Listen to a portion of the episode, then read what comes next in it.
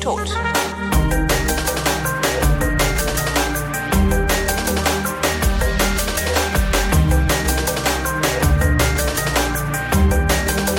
Willkommen zu einer völlig neuen Ausgabe der völlig neuartigen, retrofuturistischen, ironisch-modernen, urbanen Unterhaltungsmatinee mit Tradition, die fast alle Fragen, die an fragen.vrind.de geschickt werden, vrindheitsgemäß, jedoch garantiert nicht zeitnah beantwortet. Hier ist die Vrindheit mit Alexandra Tobor. Und Holger Klein. Das mit der Musik mache ich immer extra, weil das so fies ist, wenn die so abreißt im Nichts. Ja, das, Das hat mir gerade richtig wehgetan Dir im auch, Herzen ja? und Stich. Im, im ja. Herzen, ein Stich, das hat mir einen Stich in die, in die Herzgegend verpasst. Wir haben schon festgestellt, dass wir überhaupt keine, keinen äh, Einführungs-Smalltalk heute machen können, weil wir nichts erlebt haben. ja. Ja, Aber spannend ist doch das Wetter, oder? Nein. Wie es von. ah, Okay,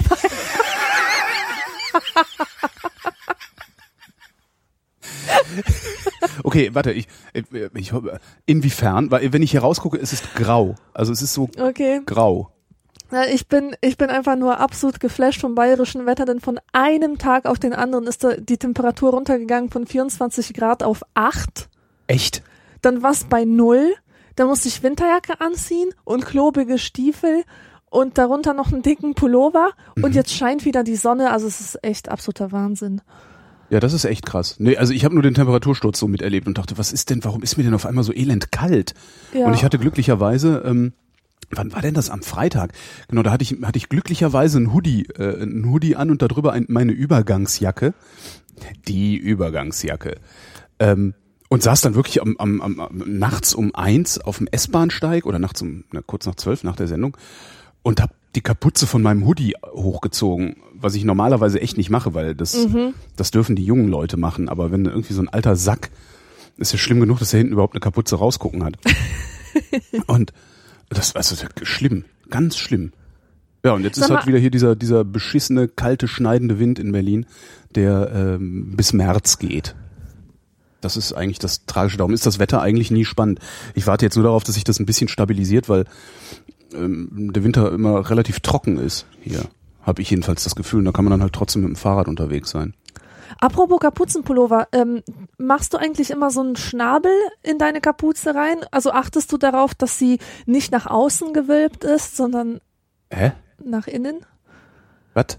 Na, weißt du, so Kapuzen an, egal ob es an Hoodies ist oder an, an Jacken oder so, die neigen ja dazu, sich nach außen zu wölben. Ach so, dass du hinten praktisch dann so eine Tasche offen stehen hast. Ja, genau, so ein, so ein Brötchen, also riesiges.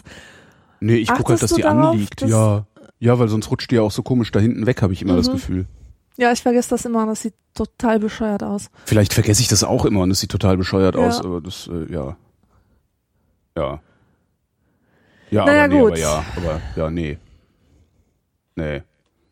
Doch, ich habe mir einen Gasgrill. Jetzt siehst du, was noch, ich habe mir einen Gasgrill bestellt, aber noch nicht, er ist noch nicht da. Ein Weber Gasgrill. Für auf dem Balkon. Weil ich nämlich ein, siehst du, jetzt fallen mir die interessanten Sachen ein. Ich habe einen geilen Metzger gefunden und zwar direkt hier bei mir um die Ecke. Der verarbeitet das schwäbisch-hellische Landschwein. Und das ist irgendwie so eine ganz besondere Rasse mit einem ganz besonderen Geschmack und das, ich glaube, die, die, die, die, die Zucht ist auch äh, ein bisschen, ein bisschen unfragwürdiger als beim äh, rosa Mutantenschwein. Neulich irgendwo eine Doku gesehen im Fernsehen, wo die meinten, ja, dieses rosa Schwein, was man so kennt, das gibt's halt eigentlich gar nicht. Das ist halt Ach was, Züchtung. also das ist so halt eine Babe. Züchtung, damit wir es fressen können. Ja, Schweinchen namens Babe ist Genau. nicht. Babe ist nicht echt. Es ist eine Fiktion. Ja, das ist echt hart. Naja, der, der Metzger und, und der, der macht halt ständig irgendwie so geile Würste. Und jetzt gehe ich da immer Würste kaufen.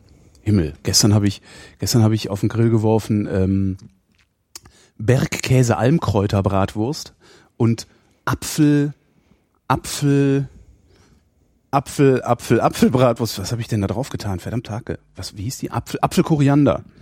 Mhm. Das ist mal geil. Aber so richtig. Also richtig, so richtig Zug will hier in die Smalltalk-Runde am Anfang der Sendung auch nicht kommen, ne? Ja, jetzt wo du Wurst sagst, ich habe mich letztens auseinandergesetzt mit meinem Verhältnis zur Wurst. Warum, Mhm. warum bin ich, warum bin ich so negativ der Wurst eingestellt? Weil du nur schlechte gegessen hast bisher.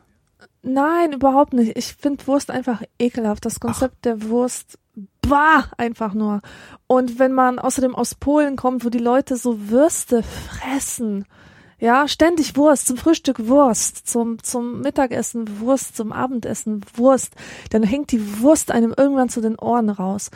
Und äh, letztens habe ich ein bisschen äh, versöhnliche äh, Bande mit der Wurst geknüpft. Ich höre gerade so einen Podcast, der ähm, wird äh, angeboten von BBC Radio 4. Ähm, es gibt nämlich gerade in der, ich glaube, es ist die National Gallery, aber nee, wahrscheinlich ist es nicht. British Museum, glaube ich, Mhm. hat gerade eine Ausstellung über Deutschland und zwar heißt Ah. die Germany Memories of a Nation.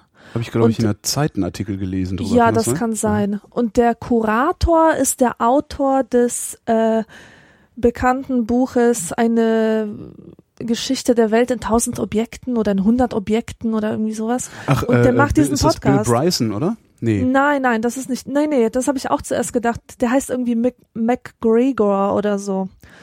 Ähm, und dieser Typ ist schon ziemlich alt und der ist der Kurator dieser Ausstellung und der bietet einen viel gefeierten Podcast. Also warum der so gefeiert ist, verstehe ich jetzt echt nicht, aber den bietet er halt an. Das sind so 15-minütige Schlaglichter auf Deutschland, die deutsche Seele, die deutsche Geschichte und äh, es ist halt sehr angenehm, weil der sich nicht nur so langweiligen Politikthemen und Schlachten und so weiter widmet, sondern auch viel Kunsthandwerk und eben solche Sachen wie Bier und Wurst und, und Alltag und solche Sachen. Und neulich ging es eben um Bier und Wurst.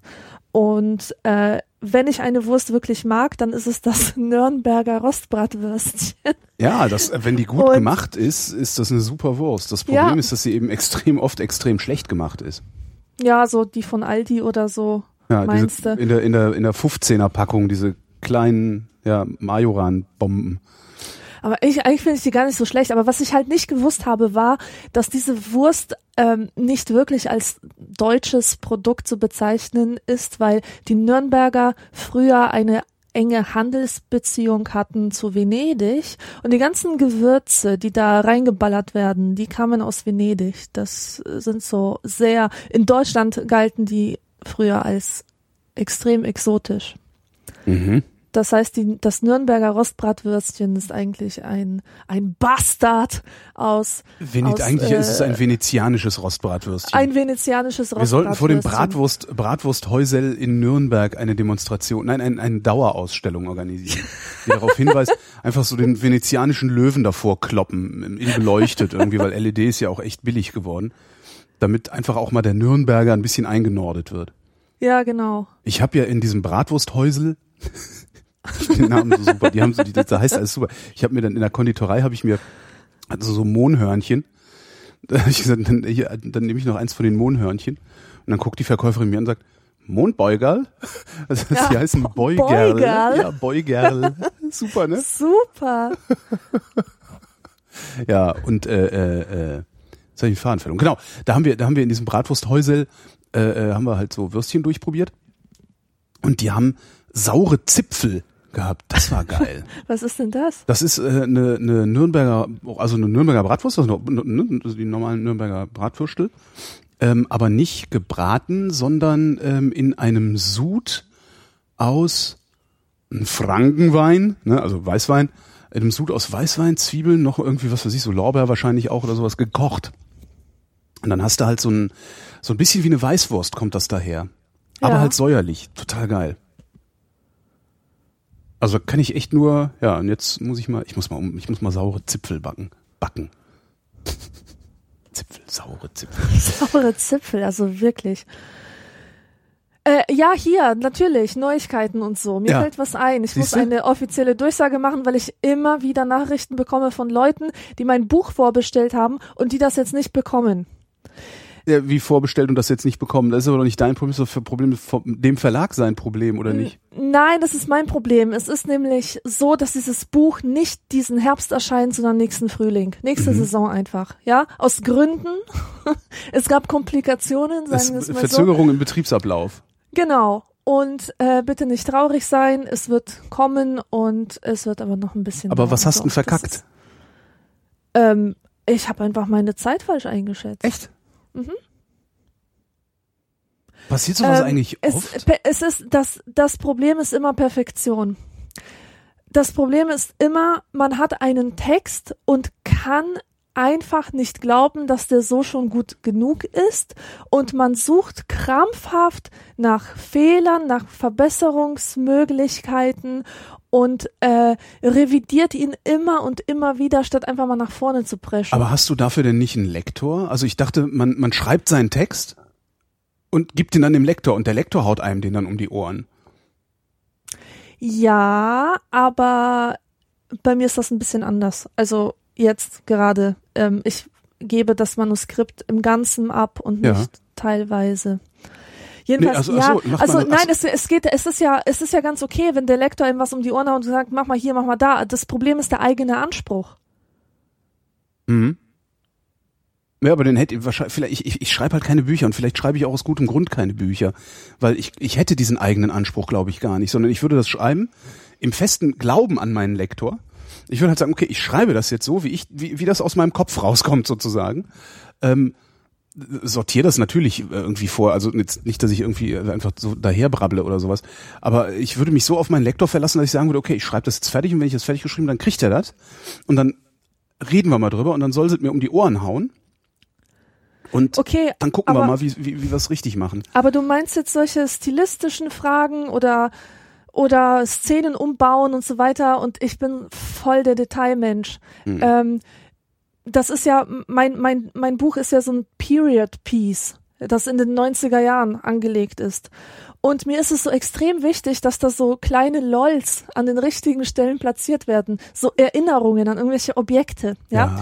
Und dann fällt mir irgendein Objekt ein und ich denke mir, boah, das muss doch irgendwo rein, aber wo kann ich das unterbringen, ja? Und dann suche ich äh, ewig lange nach einer Stelle, wo dieses Objekt irgendwie ausreichend gewürdigt werden kann, aber nicht zu viel oder auch nicht zu wenig.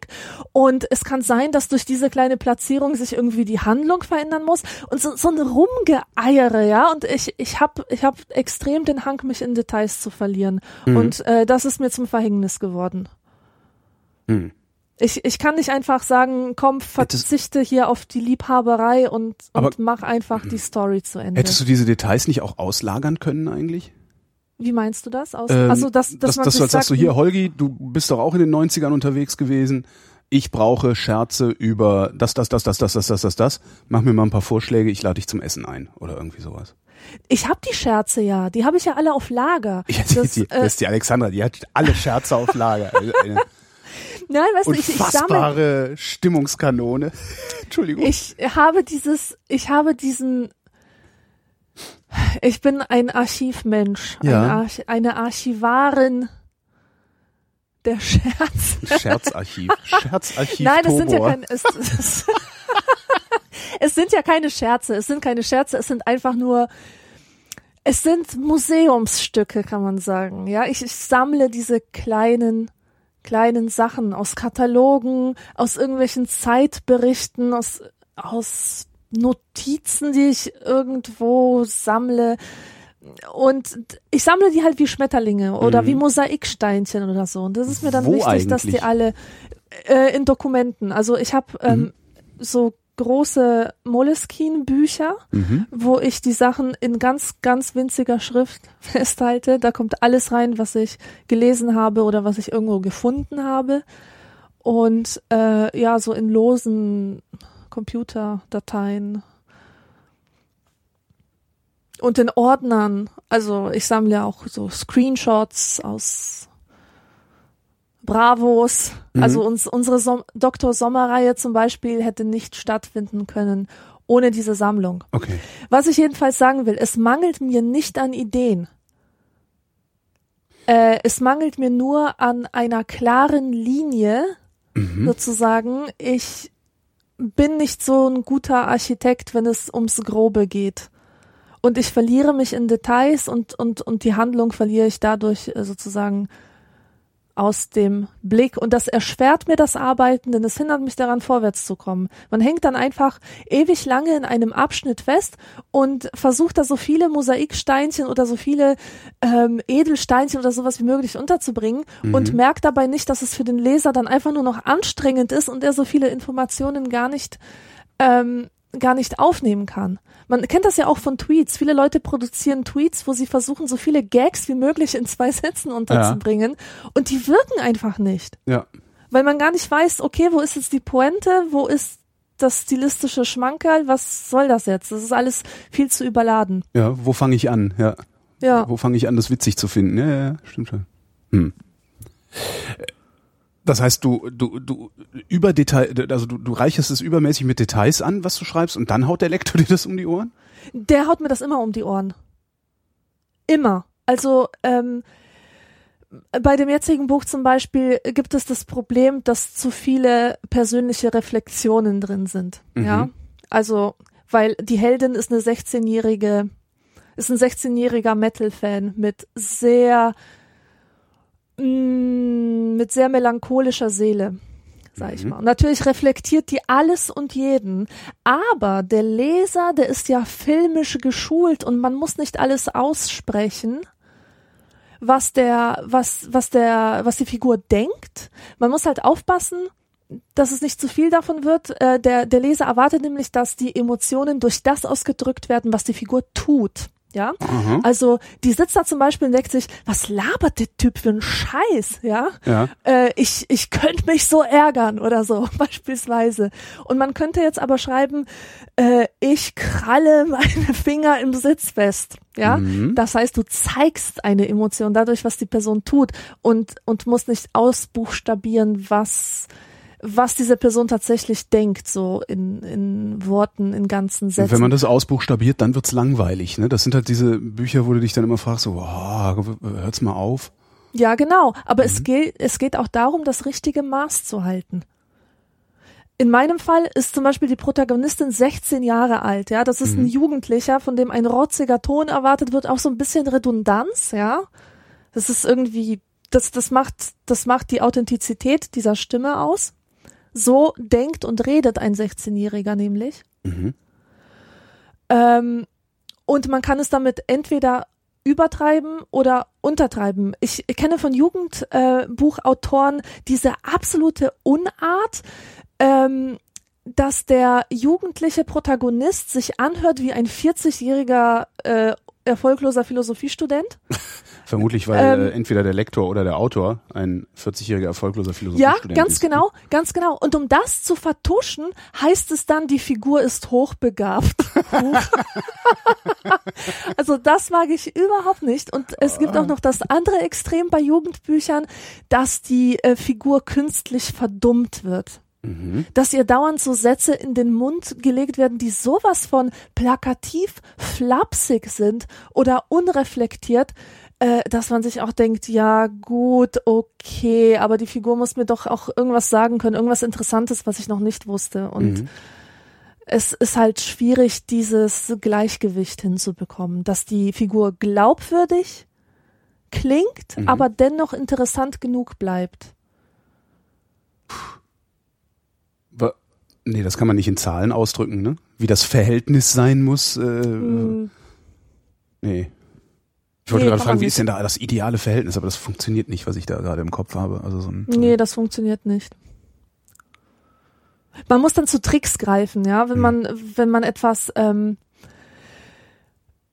beispielsweise man will die Figur, eine 16-jährige Figur charakterisieren und man will äh, sehr, sehr gute Aussagen über sie treffen, die sie aber selber nicht über sich treffen könnte, kann Mhm. man diese Aufgabe einem Erwachsenen, einer Erwachsenenfigur zuschreiben. Ähm, Ja. Also man kann zum Beispiel sagen, komm, sag du mal das über diese Person und dann ist Mhm. es wieder glaubwürdig. Dann hast du etwas über, über diese Person erfahren, nicht aus ihrem Munde und äh, kannst sagen, gut, so wirkt sie auf andere und das verleiht dir dann Tiefe.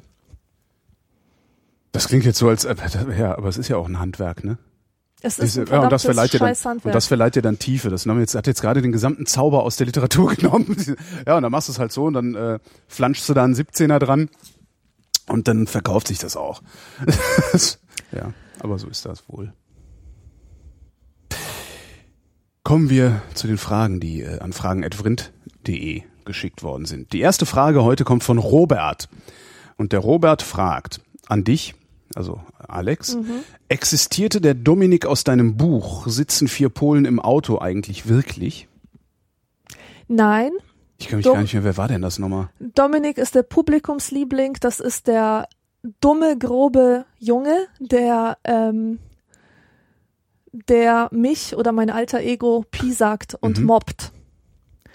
Und äh, dieser, dieser Junge existierte nicht und ist damit eine der wenigen Figuren, die ich mir komplett ausgedacht habe und meine absolute Lieblingsfigur, inspiriert von meinem Lieblingsfilm of all times, Welcome to the Dollhouse.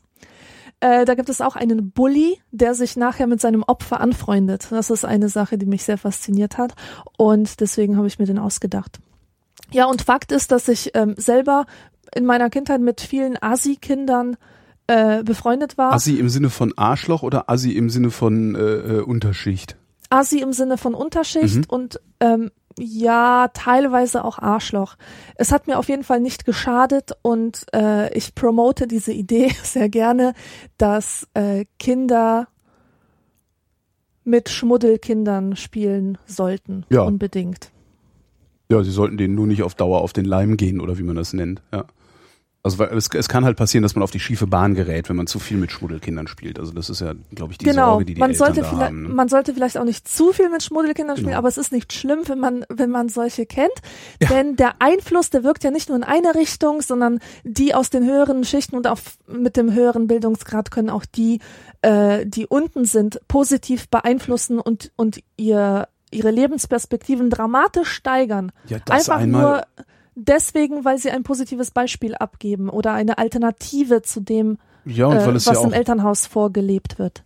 ich finde es ja auch wichtig, möglichst viele verschiedene äh, Sprachen sprechen zu können, sag ich Ja, mal. genau. So, und wenn ich die ganze Zeit in meinen, was weiß ich, entweder Oberschichtskreisen, äh, wo ich, wo ich meinen Kartier gestern habe ich so, so einen gesehen, ey, was für ein Fatzke, alter Vater. Und irgendwie so Wildleder-Mokassins angehabt, äh, teure Jeans und dann so ein Cartier-Gürtel, den er extra so ein bisschen unterm Hemd hat rausgucken lassen, damit jeder sieht, dass es ein Cartier-Gürtel ist. Mhm. Äh, äh, und dann, weißt du, so Ralf Lauren Hemdchen, äh, dann so eine graue Steppjacke da drüber mit so Loden äh, Applikationen, so, weißt du, dann die Haare so komisch gegelt, also richtig so ein so ein äh, westdeutsches prätentiöses Oberschichtjüngelchen, Ja. äh, der auch nicht den Eindruck gemacht hat, als hätte er jemals wirklich gearbeitet, sondern als hätte er irgendwie was äh, äh, sich ererbt oder erdienert. Furchtbar. Also wenn du nur in solchen Kreisen verharrst, hast du halt ein Problem, wenn du diese Kreise mal verlässt und die verlässt du notwendigerweise irgendwann mal. Ähm, und ich glaube, wenn man dann die Sprache anderer Milieus versteht und vielleicht sogar ansatzweise spricht, dass man da nicht komplett fremd ist. Äh, Das ist für einen selbst gut und auch für alle anderen. Also das, das Ja. macht das Leben halt insgesamt ein bisschen angenehmer. Hm. Ja, ja, ja. Äh, Frage von Robert an beide, an uns beide. Wie geht ihr mit spontanen alten Erinnerungen um? Schreibt ihr Tagebuch? Falls nicht, schaut euch mal Day One an. Spontane alte Erinnerungen. Spontane alte Erinnerungen. Ja. Oh mein Gott, die Melancholie flutet meine Gefühle, immer wenn mir das passiert. Ähm, es, es gibt ja so schlechte Erinnerungen, die habe ich mir irgendwann aufgeschrieben und die stehen alle in Tagebüchern, die ich dann vernichtet habe. Das Aha. ist eine sehr gute Sache, negative ähm, Erinnerungen zu vernichten. Eine andere Sache ist, und das finde ich mal so ein krasses Phänomen, das hatte ich in letzter Zeit ständig, dass man ähm, sich erinnert an die Person, die man früher war, und diese Person ist einem ein Vorbild. Also man denk, denkt sich, boah, Respekt, 17-jähriges Ich. Oh Gott, nee, so weit zurückdenken kann ich gar voll nicht. drauf. ich habe das in letzter Zeit ständig. Also ich bewundere mein 17-, 18-jähriges Ich so dermaßen, dass ich denke, was ist nur passiert, dass ich mich so zurückentwickelt habe. Äh, diese Person war irgendwie in gewisser Weise viel weiter, als ich es heute bin. In welcher Hinsicht denn? Oh, Weil ich glaube, Ja, man verklärt da auch immer sehr, sehr viel. ja, also, ich was, was man, denke auch. Also ja. die, was, was junge Leute alten Leuten ja vorwerfen, ist, dass die erst die aufgegeben haben. Ne? So schreib Ja, dich, die haben sich ja, abgeschrieben, resigniert. resigniert. ne? Mhm. ähm, wenn du selber alt bist, dann weißt du ganz genau, dass das nichts mit Resignieren zu tun hat, sondern einfach damit, dass du gewisse Erfahrungen schon gesammelt hast und ganz genau weißt, was sich zu unternehmen lohnt und was nicht. Ja, Ähm, ja, da hast du vollkommen recht und leider ist es auch so, äh, wenn ich an mein 17-jähriges Ich denke, das war einfach ein Mädchen, das immer aus sozialen Zusammenhängen rausgelaufen ist, weggelaufen ist und äh, dahin gegangen ist, wo es sie fasziniert hat. Ja, mhm. also ich war ein uncooles Kind, aber ich wollte in die Nähe von Metal-Bands. Ja. Und ich bin irgendwann aus meiner äh, Clique sozusagen, aus irgendeinem so scheiß Klicken-Versammlungsding ausgebüxt und bin auf ein Metal-Konzert gefahren, ohne dort jemanden zu kennen, ohne irgendwelche irgend, selbst irgendwelchen Bezug dazu zu haben. Und ich habe dort diese Leute kennengelernt, ja. Und das sind solche Sachen, äh, dieses geleitet werden von einem ähm, von einem Willen oder von einer Faszination, die so stark ist, dass sie ähm, dass sie soziale Zwänge, Gruppenzwänge und so weiter überwindet. Mhm. Das ist etwas, was ich extrem toll finde oder toll finde an meinem früheren Ich, dass ich einfach den Mut hatte, äh, geleitet von eigenen Faszinationen Sachen zu entdecken. Oder dass ich, dass ich einfach beschlossen habe, mir Gitarre spielen beizubringen und dann habe ich es einfach gemacht. Und ich habe heute so viele Hemmungen. Ähm, Gleichzeitig schreibst du Bücher, die tatsächlich verlegt werden.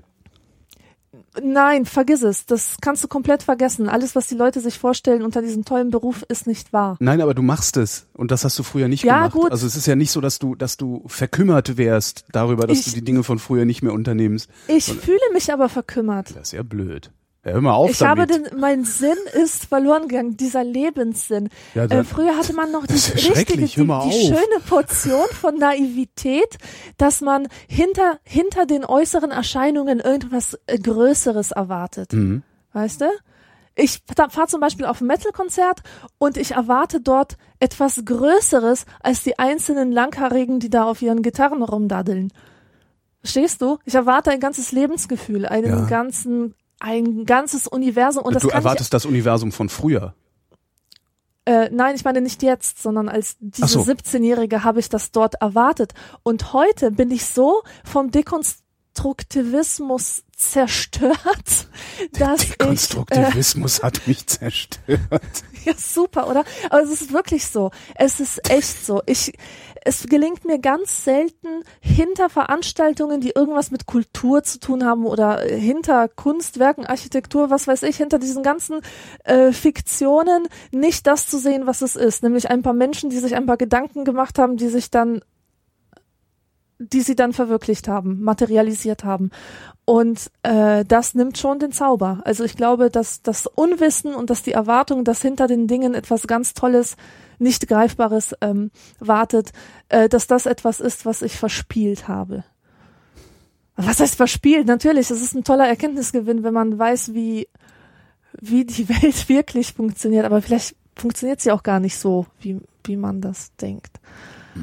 Ich weiß es nicht, ich hadere, das ist gerade ein Thema für mich und ähm, ich mache mir viele Gedanken darüber. Gerade lese ich auch und ich möchte mich sehr bedanken, das hat mir jemand von der Wunschliste bestellt, ein Buch, Der Sinn des Sinns heißt das, das ist von einem auch schön.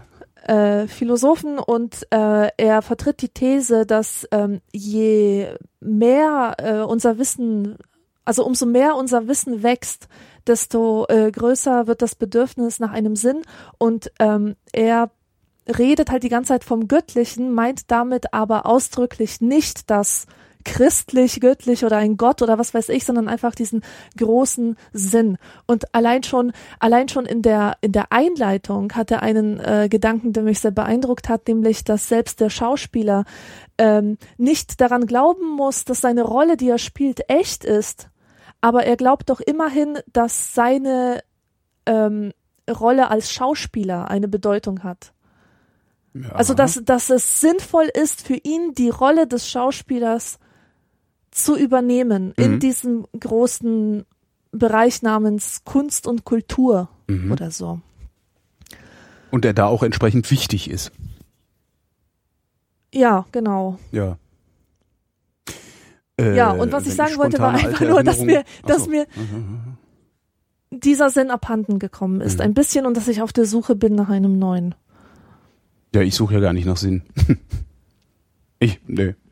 Da, da bin ich, da bin ich schön ignorant. Also das ist irgendwie mein, mein, meine. Nee, ja, ich glaube, das ist Ignoranz. Oder vielleicht ist es auch Dummheit. Vielleicht, ich bin, vielleicht bin ich auch einfach ein bisschen schlicht. Und ich vielleicht bin halt doof genug. Ich bin halt doof genug, um äh, einigermaßen zufrieden zu sein. Das Ja. ist ja gar nicht das Schlechteste. Aber das ist ja, weißt du, das ist ja schon, diese Zufriedenheit, das ist ja schon sinnhaft. Wenn ich darüber nachdenke, wann ich das Leben als sinnvoll empfand, dann war das immer in der Begeisterung. Zum Beispiel über die Architektur eines Meisennests. Ja, Mhm. ich gucke mir so ein Meisennest an und bin absolut geflasht, wie krass diese Vögel drauf sind, dass sie so etwas bauen. Und aus was für Materialien die das zusammenbauen. Und in diesen Momenten empfinde ich Sinn. Einfach in der Fähigkeit, Begeisterung zu empfinden über die Dinge, die mich umgeben. Das reicht doch vollkommen aus.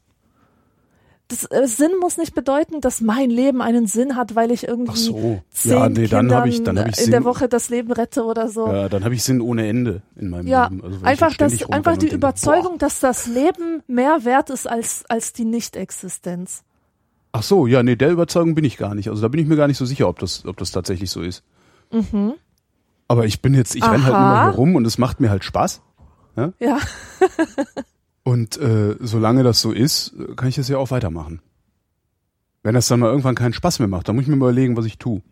Aber bisher, ich sag ja, es gibt, es gibt halt immer was zum Lachen. mhm. Ne? Nicht, Ja. nicht, nicht immer, immer. Also ich lerne auch über die Jahre immer mal wieder äh, Momente kennen, in denen es tatsächlich nichts zum Lachen gibt. Mhm. Äh, aber das sind halt auch nur Momente. Ja. Ja, apropos Momente, du hast doch bestimmt ähm, auch die Erfahrung gemacht, dass, ähm, dass, du, dass du dich an alte Sachen erinnerst oder dass, dass deine Erinnerungen meistens in der Jugend ähm, verortet sind. Und das, oder? Hast du das so?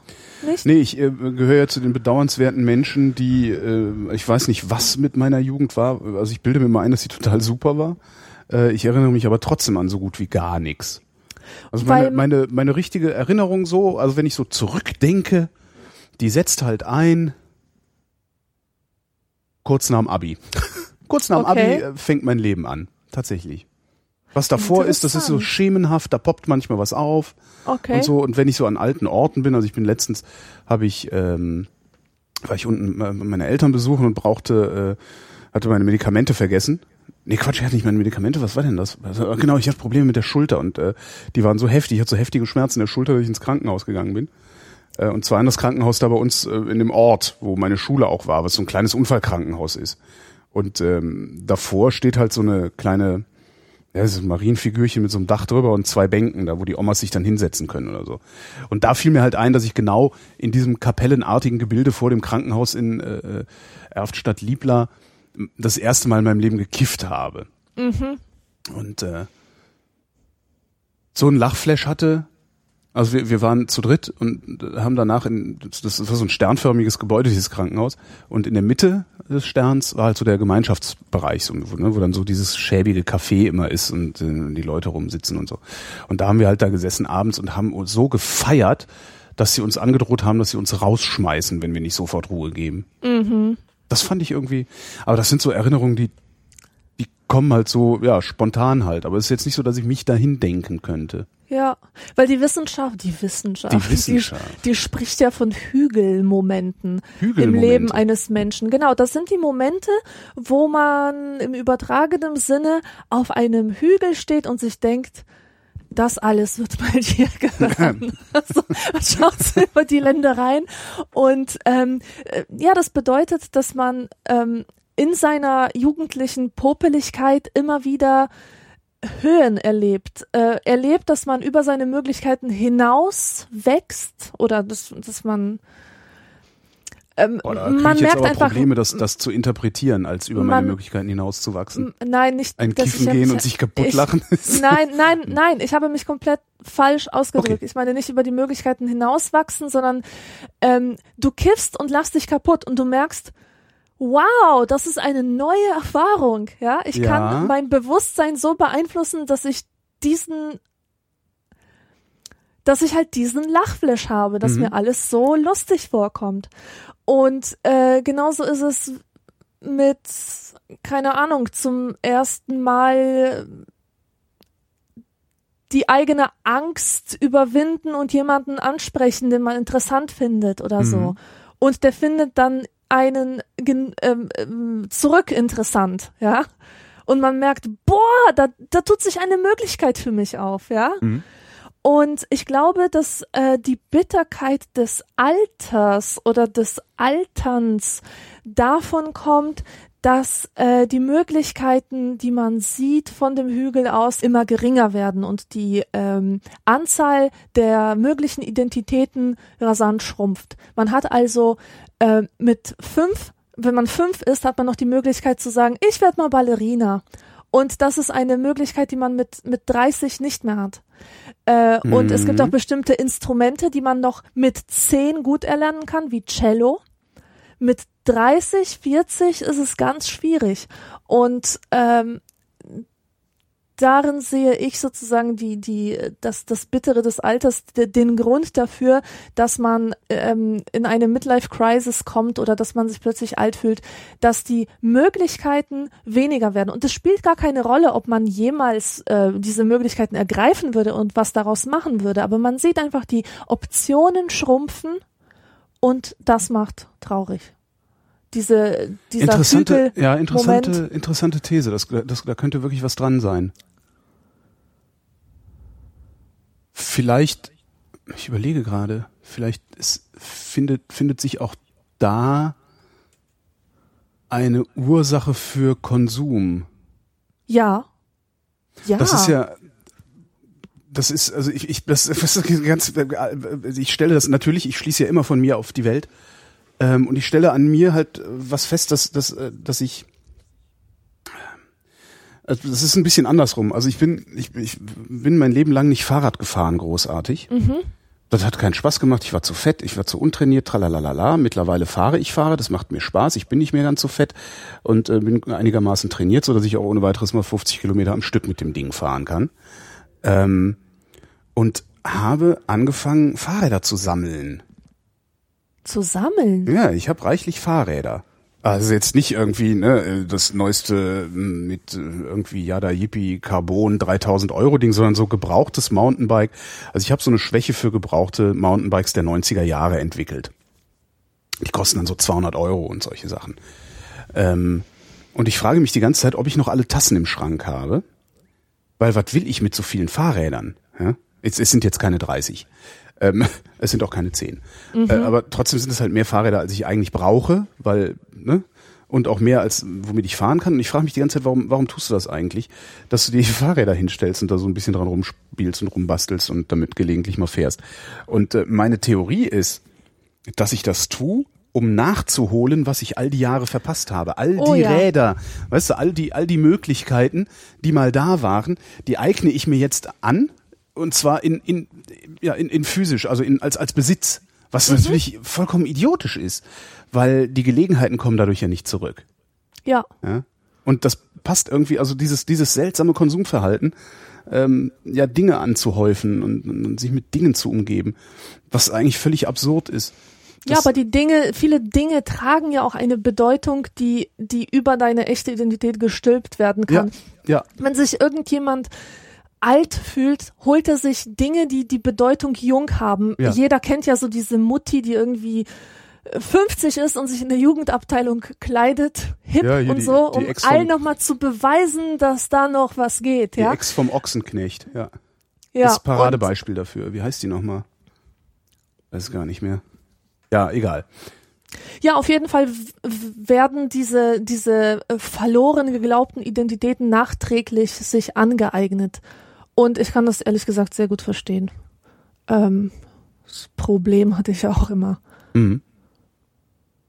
Was ich mache, wenn solche spontanen alten Erinnerungen kommen, dann äh, schwelge ich in denen, freue mich und mache dann weiter mit meinem Leben, weil die waren ja da. Also ich notiere die jetzt nicht irgendwie großartig. Ja.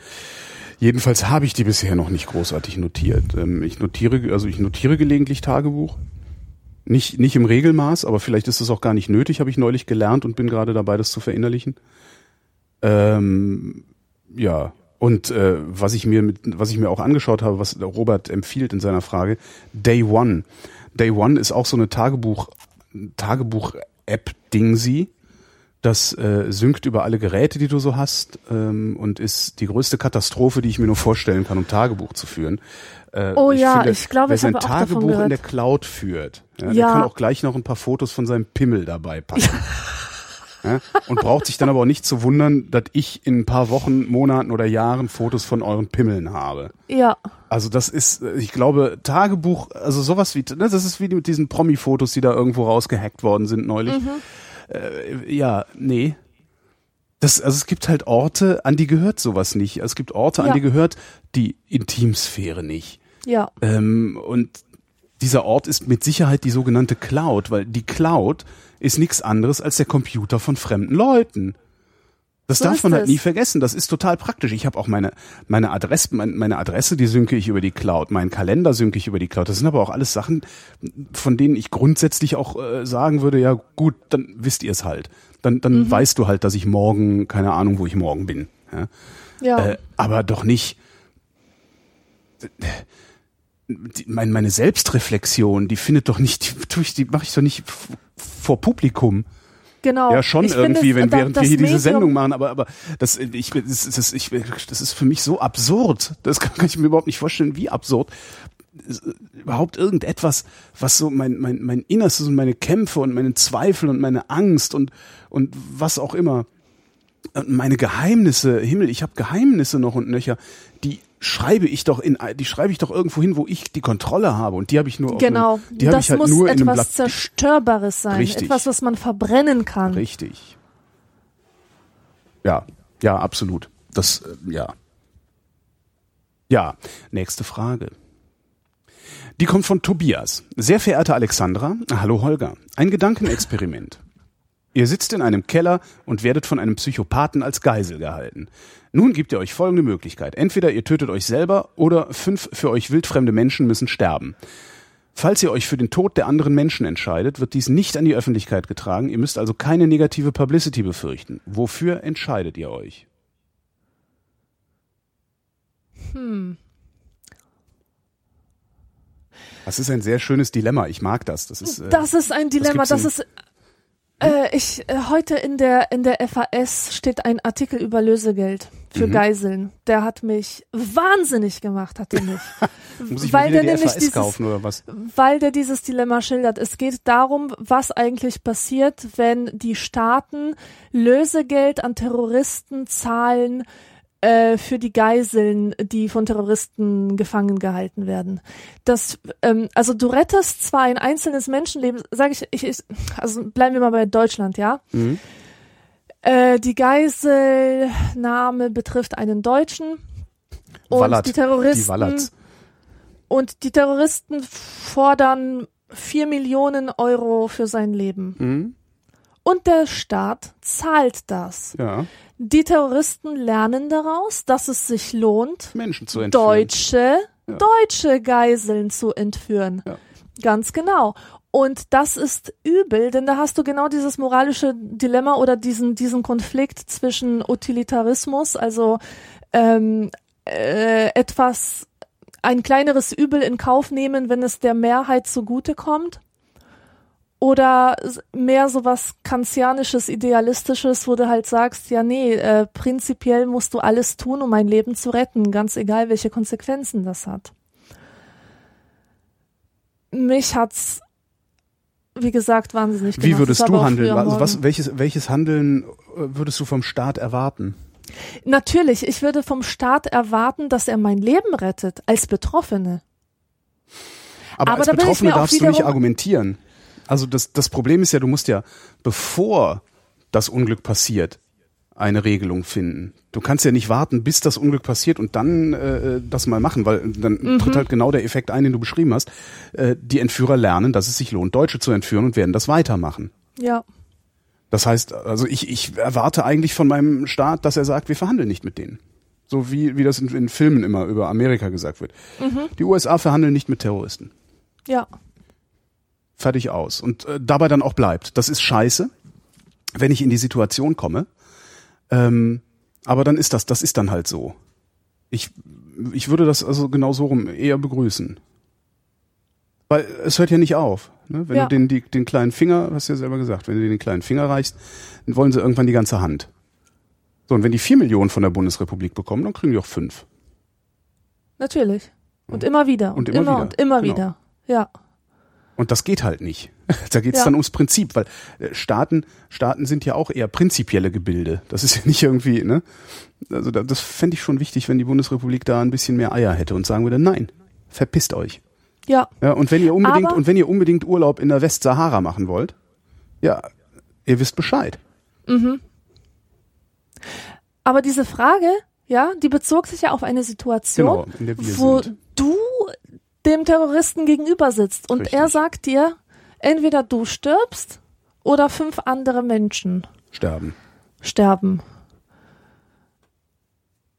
Ja. Ich weiß, ich weiß es nicht. Also, Na, das, das, das hat ja noch ein ganz andere, also das, das, diese, diese, diese Versuchsanordnung, die hat noch ein anderes Problem.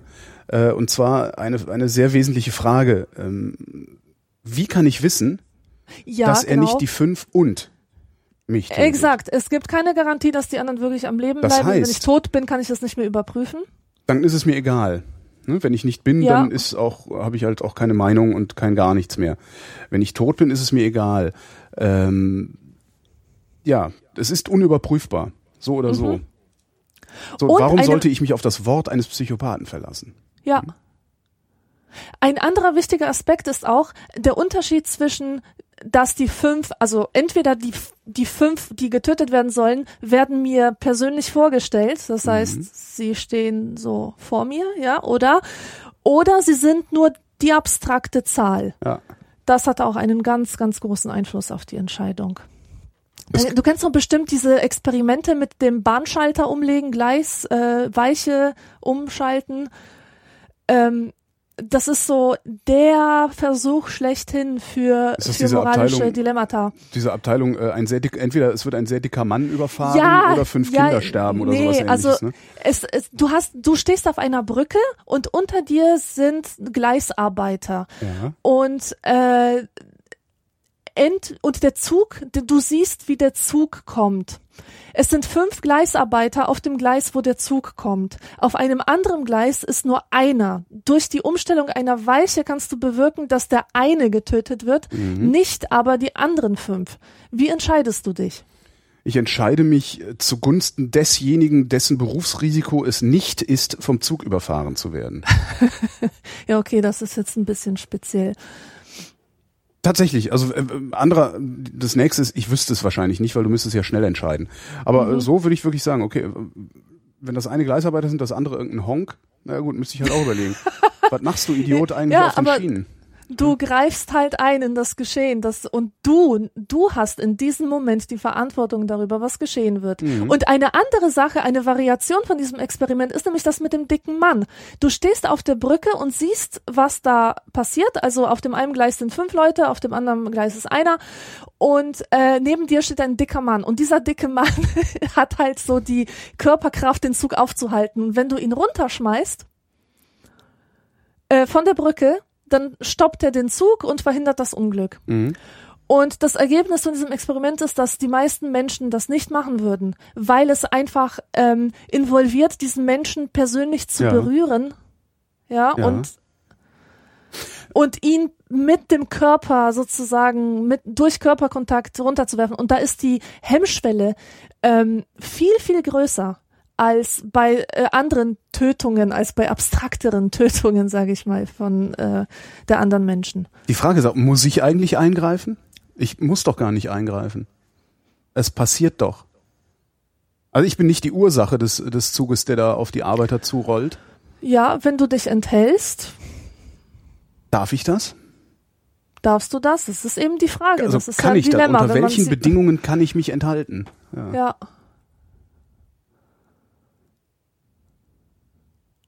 Es ist ein Gehen wir davon aus, Thema. gehen wir mal davon aus, dass der Psychopath äh, die fünf Leute tötet und mich freilässt. Habe ich das nächste Problem. Wie kann ich wissen, dass er das nicht morgen mit dir macht und Mhm. ich einer der fünf Leute bin? Oh.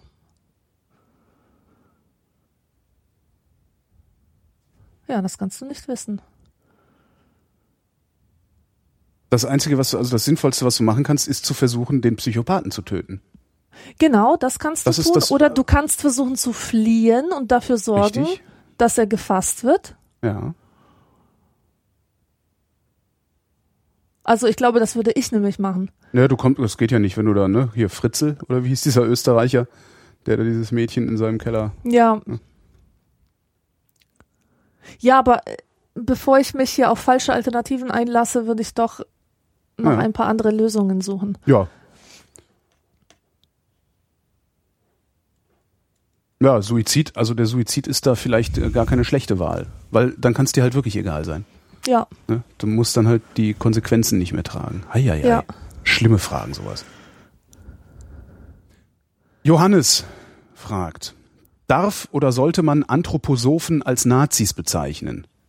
Anthropos was sind denn Anthroposophen? Anthroposophen, Anthroposophie ist so eine so eine äh, Esoterik-Schiene. Also es, sind, es ist halt eine, eine, eine esoterische Strömung, die äh, ja, Aber was bedeutet das? Äh, Anthro also das, das Mensch, Wissen, das Wissen, Mensch, das Wissen vom Menschen. So Wissen vom Menschen, okay. Ja, ja, das ist, das ist halt. Äh, Naja, aber das ist ja die Anthropologie und die Anthropologie nee, die, ist ja Anthro ein nee, die Anthropologie ist die. Lehre vom Menschen. Die Anthroposophie ist das Wissen vom Menschen.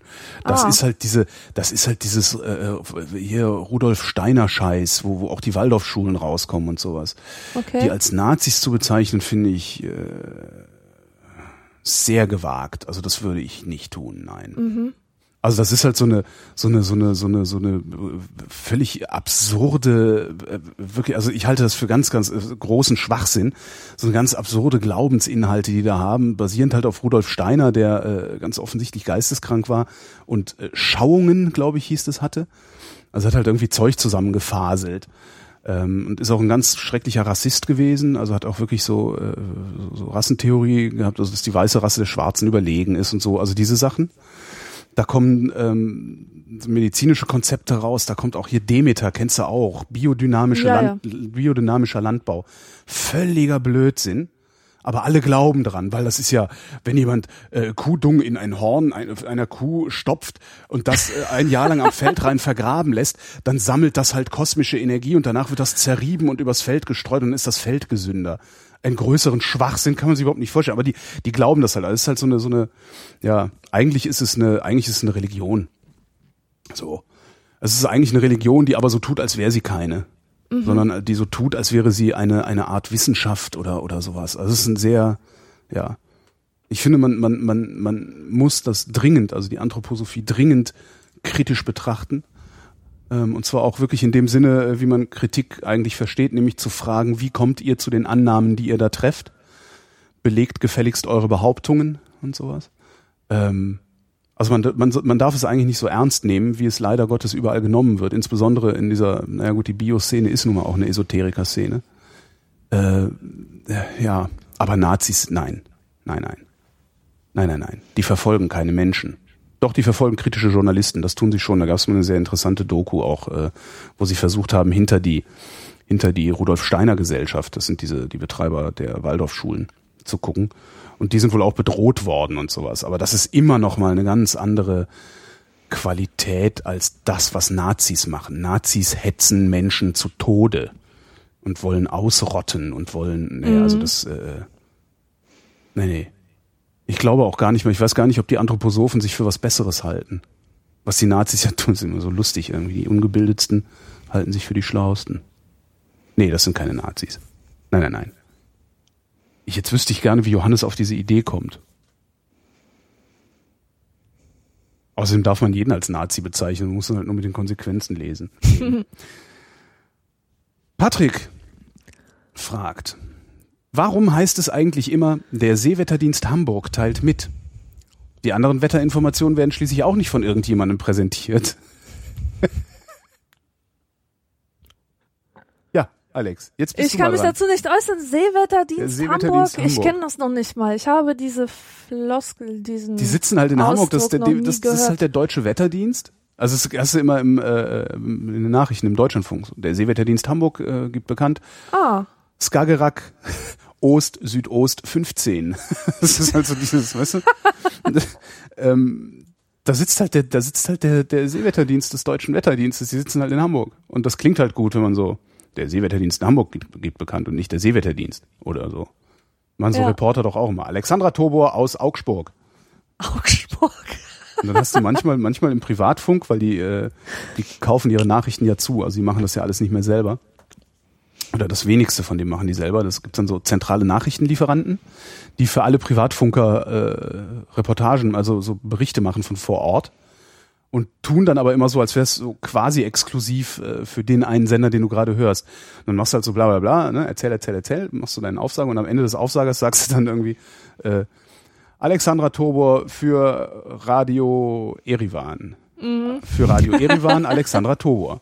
Alexandra Tobor für Radio 3. Für Radio 3 Alexandra Tobor. Und das machst du halt wirklich fünfmal oder sowas. Also je nachdem, wie viele Kunden da sind, potenzielle Kunden die das Ding abnehmen und in ihre Nachrichtensendungen verbauen.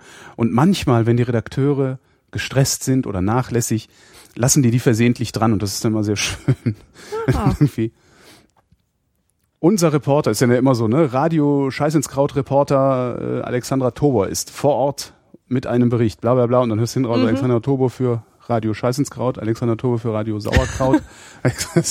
ist ganz, ganz selten, dass das passiert und auch immer nur einmal, weil dann merken sie es und schneiden es wieder raus. Das ist schade eigentlich ist. Der Seewetterdienst Hamburg gibt bekannt. Soll ich mal gucken, was er bekannt gibt gerade? Nee, lass. Internet surfen während der Sendung ist nicht gut. Nicht gut. Nächste Frage. Norbert fragt. Äh, willst du die lange Version, die kurze Version? Ich nehme die kurze Version. Ja. Die kurze Version. Unsere Vermieterin raucht und stinkt, was uns in den Nutzungsmöglichkeiten unserer Wohnung einschränkt. Was kann man da machen? Mietminderung und sowas kann man vergessen, ist schon gegoogelt und weitgehend erfolglos in diesem Fall. Okay. Unsere Nachbar, die lange Version ist schöner. Unsere Nachbarin ist eine End-50erin, pensioniert, hockt nur zu Hause rum, ernährt sich nur von Kaffee und Zigaretten, ist prasselblöd. Der Mock aus ihrer Wohnung kriecht seit ihrer Pensionierung auch durch die Ritzen zu uns in die Wohnung. Besonders im Sommer können wir den Balkon nicht mehr betreten, weil es unerträglich stinkt. Und damit meine ich nicht nur den Geruch von Zigarettenqualm, sondern auch ungelüftet, ungewaschen etc. pp. Was könnte man da machen? Das Delikate an der Sache, sie ist unsere Vermieterin. Aha. Ausziehen. Ausziehen, verdammt nochmal, ihr habt was Besseres verdient. Ich finde, dass ach, Mieter geben sich immer mit so wenig zufrieden. Aus, aus Habitusgründen. Die denken, die haben nur so eine Scheißwohnung verdient. Also ich spreche hier aus Erfahrung. Ich habe das ist, ich, erfolgreich überwunden. Und äh, ich finde sowieso, dass ein Vermieter niemals im Haus wohnen darf. Also es ja, lohnt ja, sich wirklich hm, darauf hm, zu hm, achten, stimmt, dass der ja, Vermieter weg ist. Ja. Nicht, Absolut. weil man irgendwie äh, nee, so, so viel. Nein, das ist, das funktioniert einfach nicht. Ja, das nervt. Ja, hatte ich mal hatte ich mal Vermieter, ich habe im dritten Stock gewohnt, Vermieter im fünften und hatten eine Kanzlei im Erdgeschoss. Mhm. Das war, das war auch alles, ne, die sind auch irgendwie, das war okay, wir sind mit denen gut klargekommen und so, aber trotzdem, wenn dann mal irgendwas war, an der Wohnung, dann äh, war das immer so ein komisches Ge Geschacher und Gemache und ja, ja, ja, ja genau, weil es nämlich, ja, weil es deren eigenes Haus betrifft, in dem sie wohnen. Wenn dann sagst, hier, Ja. die Heizung ist kaputt, ja, stell ich mir nicht so an. Das ist, ja, stimmt, hast recht. Man sollte nie Ja, da einziehen, wo der einfach- Vermieter wohnt. Es ist auch unglaublich, wie die Privatsphäre Ja. verletzt wird von Vermietern und mit welcher Selbstverständlichkeit das passiert. Ich habe schon Sachen erlebt, das glaubst du gar nicht, dass die Vermieterin plötzlich vor mir stand, als ich schlief und ich wachte Wieso auf und sie stand Schlüssel vor für deine mir, Wohnung? weil das eine WG war. Und die hat sich einfach die Freiheit genommen, da ein- und auszuspazieren, wie es ihr gefiel, Wie, weil das ohne ja, aber- Rücksicht auf sämtliche Mitbewohner. WG hin, wie, Moment, also die Vermieterin hat die auch in der WG gewohnt? Nein. Nein, Äh, Warum habt ihr das Schloss nicht ausgetauscht? Die hat da Ja, nicht man ja nicht reinzukommen. Ja, natürlich kann das, die hat da nicht einfach reinzukommen. die hatte die Macht. Nein. Nee, nee, nee. Vermieter können nicht einfach die Wohnung betreten. Die Ja, du, ich äh, weiß, ich weiß, dass es so ist, aber die war so, weißt du, die hat irgendwann erfahren, dass ein Mitbewohner von uns, dass der Jurist ist. Ja. Und da wurde sie dann zum ersten Mal unsicher und unbequem und hat uns dann so, äh, also mich und, und noch einen, äh, so hintenrücks irgendwie gefragt, wie man den am besten rausbekommt, weil sie wissen ja, die machen nur Probleme und so weiter. Also das war eine unmögliche Frau und ich war damals auch zu jung, Ja. 22 war ich oder so, zu jung, um da äh, irgendwas zu unternehmen, ja, weil das war für mich einfach die Person, die am lang, am längeren Hebel sitzt. Ich wollte da auch nicht ausziehen Mhm. und da musste man sowas eben in Kauf nehmen. Also das Oder man, dass das sie in mein Zimmer Leuten guckt und sagt, Frau Tober, Sie sind so unordentlich. Weißt du, das, Ich, das, das ich ist verstehe doch wirklich nicht, dass, unter da, dass, dass ihr nicht das Schloss ausgetauscht habt. Das verstehe ich nicht. Das kann, kann ich also jeder, jeder und jeder also weiter sagen. Ja, also ein, das größte Problem am deutschen Wohnungsmarkt ist, dass Mieter praktisch alle Rechte haben und Vermieter praktisch keine. Wenn du erstmal in so einer Wohnung drin bist, dann ist das deine. ja, Ja, ist, ich, also das ist jetzt seit ein paar Jahren haben wir jetzt endlich mal ein bisschen Verhältnisse, äh, dass man so Leute, die, die sich einfach weigern, die Miete zu zahlen, auch mal schnell aus der Bude rauskriegt und nicht äh, gefühlt jahrelang warten muss, bis man seine Wohnung wieder bekommt. Aber Mieter können im Prinzip machen, was sie wollen. ja. Also da und und Vermieter haben die Schnauze zu halten. Also die haben nicht, die haben nicht äh, einfach reinzukommen. Das heißt, wenn ihr, ne, liebe Hörerinnen und Hörer, wenn ihr Vermieter habt, die einen Schlüssel zu eurer Wohnung haben und ihr das nicht wollt, dann geht ihr morgen in den Baumarkt und baut ein neues Schloss ein. Ja, aber oftmals ist man dann auch noch in so einem Verhältnis, wo man irgendwie auf andere Weise ähm, äh, abhängig ist. Also ich weiß zum Beispiel von einem Fall, da hat jemand eine Wohnung bekommen, so unter unter der Theke, unter der Hand, so für für 100 Euro im Monat, Mhm. ja. Und das war sozusagen ein Privatangebot. Mhm. Und wenn du da jung bist und nicht weißt, wie es läuft, dann nimmst natürlich dieses billige Zimmer und nimmst in Kauf, dass der Vermieter dich ständig irgendwie Gängelt ähm, zumindest. Aber selbst da würde ich vielleicht gängelt, nicht das dass er Schloss deine aus- Hilfe ja. in Anspruch Ja. nimmt und du kannst nicht einfach sagen, ja, ich wechsle jetzt das Schloss aus oder hier, pass mal auf, weil der dann, dann sagt, du freches Früchtchen, du zahlst nur 100 Euro, also halt die Klappe. Ja, ich bin ja der aber das Chef. mit dem Schloss kann man natürlich auch umgehen. Dann wechselt man nicht das Schloss aus, sondern baut noch so einen Riegel ein oder so eine Kette Mhm. und begründet das einfach damit, dass man sich damit sicherer fühlt. ja, Das, ich glaube, das geht schon. Aber man muss sich, also man muss sich von Vermietern nicht viel, nicht alles gefallen lassen. Schwierig wird's dann natürlich in so äh, Sanierungsgebieten und sowas, ne, und so Gentrifizierungsgebieten. Ähm, da ist es dann ein bisschen komplizierter, wobei selbst da, äh, nee, da, nee, darauf, da, da, da muss man, das muss man einschränken dann. Aber in einem normalen Mietverhältnis ist der Mieter in einer absolut machtvollen Position. Also das geht dann, das ist also das ist echt äh, so krass. Äh, Ein Bekannter von mir hat eine Wohnung, also hat zwei Wohnungen gekauft, die nebeneinander liegen, ähm, äh, mit seiner Frau zusammen. Äh, in der einen wohnen sie selbst, die andere haben sie vermietet und haben gesagt, okay, wenn wir Kinder kriegen, dann äh, machen wir einen Durchbruch und legen die Wohnung zusammen, weil das sind zwei zwei Zimmerwohnungen, ja. legen die Wohnung zusammen und dann haben wir ist genug Platz für zwei Kinder noch. Äh, erste Kind ist gekommen. Da haben sie gesagt, so, so langsam müssen wir mal gucken, dass wir die Wohnung zusammenlegen. Zweite Kind ist gekommen, dann hat er gesagt, so zu, zu der Mieterin der anderen Wohnung, ähm, guck doch mal, dass du so langsam mal eine andere Bude findest. Äh, Ja. Wir haben jetzt unsere Kinder hier, hatten wir dir damals ja schon gesagt, äh, wir wollen die dann zusammenlegen. Seitdem kommuniziert diese Mieterin nur noch über, Anwä über ihre, ihre Ah. Anwälte, ihre Anwälte mit ihm und weigert sich auszuziehen. Zack, bumm. Gibt's ja nicht. So, und der hängt jetzt mit vier Personen. Äh, Glücklicherweise sind die Kinder noch einigermaßen klein, ich glaube, sind zweieinhalb, drei und, und Ja. also ein halbes Jahr und zweieinhalb oder so, ähm, hängen die auf äh, 60 Quadratmetern. Oh man, Das, das, sind übrigens scheiße. zweieinhalb Zimmer, immerhin, ja, aber Ja. Äh, äh, äh, ja. Und die, die kriegen die da nicht raus. Mhm. Das ist echt krass. Aber das muss man doch vorher auch vertraglich regeln können, oder? Ich weiß gar nicht, ob das geht. Ich glaube nicht, dass man ein, ein Ereignis wie Kinderkriegen vertraglich regeln kann. Das weiß ich Mhm. gar nicht. Habe ich mich noch nicht drum gekümmert. Nein, man kann ja befristete Verträge machen. Also würde ich dann Ja, halt eben. tun. Wenn ich sowas vorhabe, würde ich halt jederzeit sagen, okay, wir machen einen Mietvertrag, den befristen wir auf drei Jahre. Ähm, und dann gucken wir mal, was danach ist. Und die nächsten Mhm. drei Jahre äh, sowas halt. Ja. Ja. Ja, ist ja scheiße, dann mit so einer Person auf einer Etage zu leben, die einem feindlich gesinnt ist. Ja. Naja, die, ja äh, billiger kriegt die, billiger kriegt diese Mieterin äh, eine Wohnung, in der, also eine solche Wohnung in einer solchen Lage nie wieder. Mhm. Tja. Weil, weil du eben sagtest, äh, in solchen Momenten, also so beim Norbert, der soll ausziehen, sich eine neue Wohnung suchen. Das geht halt, wenn der Wohnungsmarkt nicht so angespannt ist.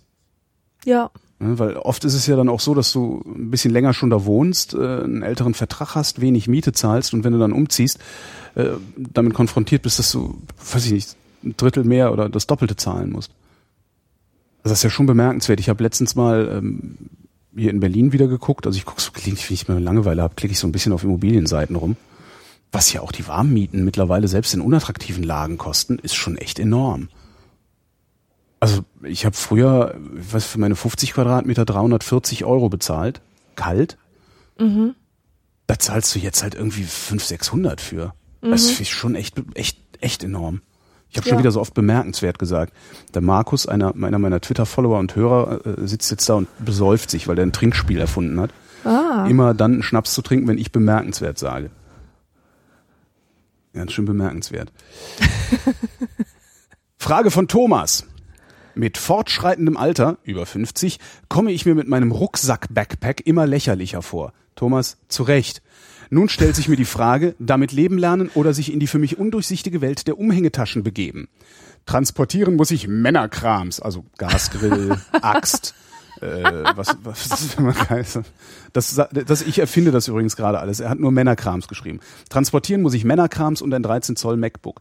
Da ich des Öfteren Holgis Konsumempfehlungen Empfehlungen gefolgt und bis jetzt nicht enttäuscht wurde, was für eine Tasche denn?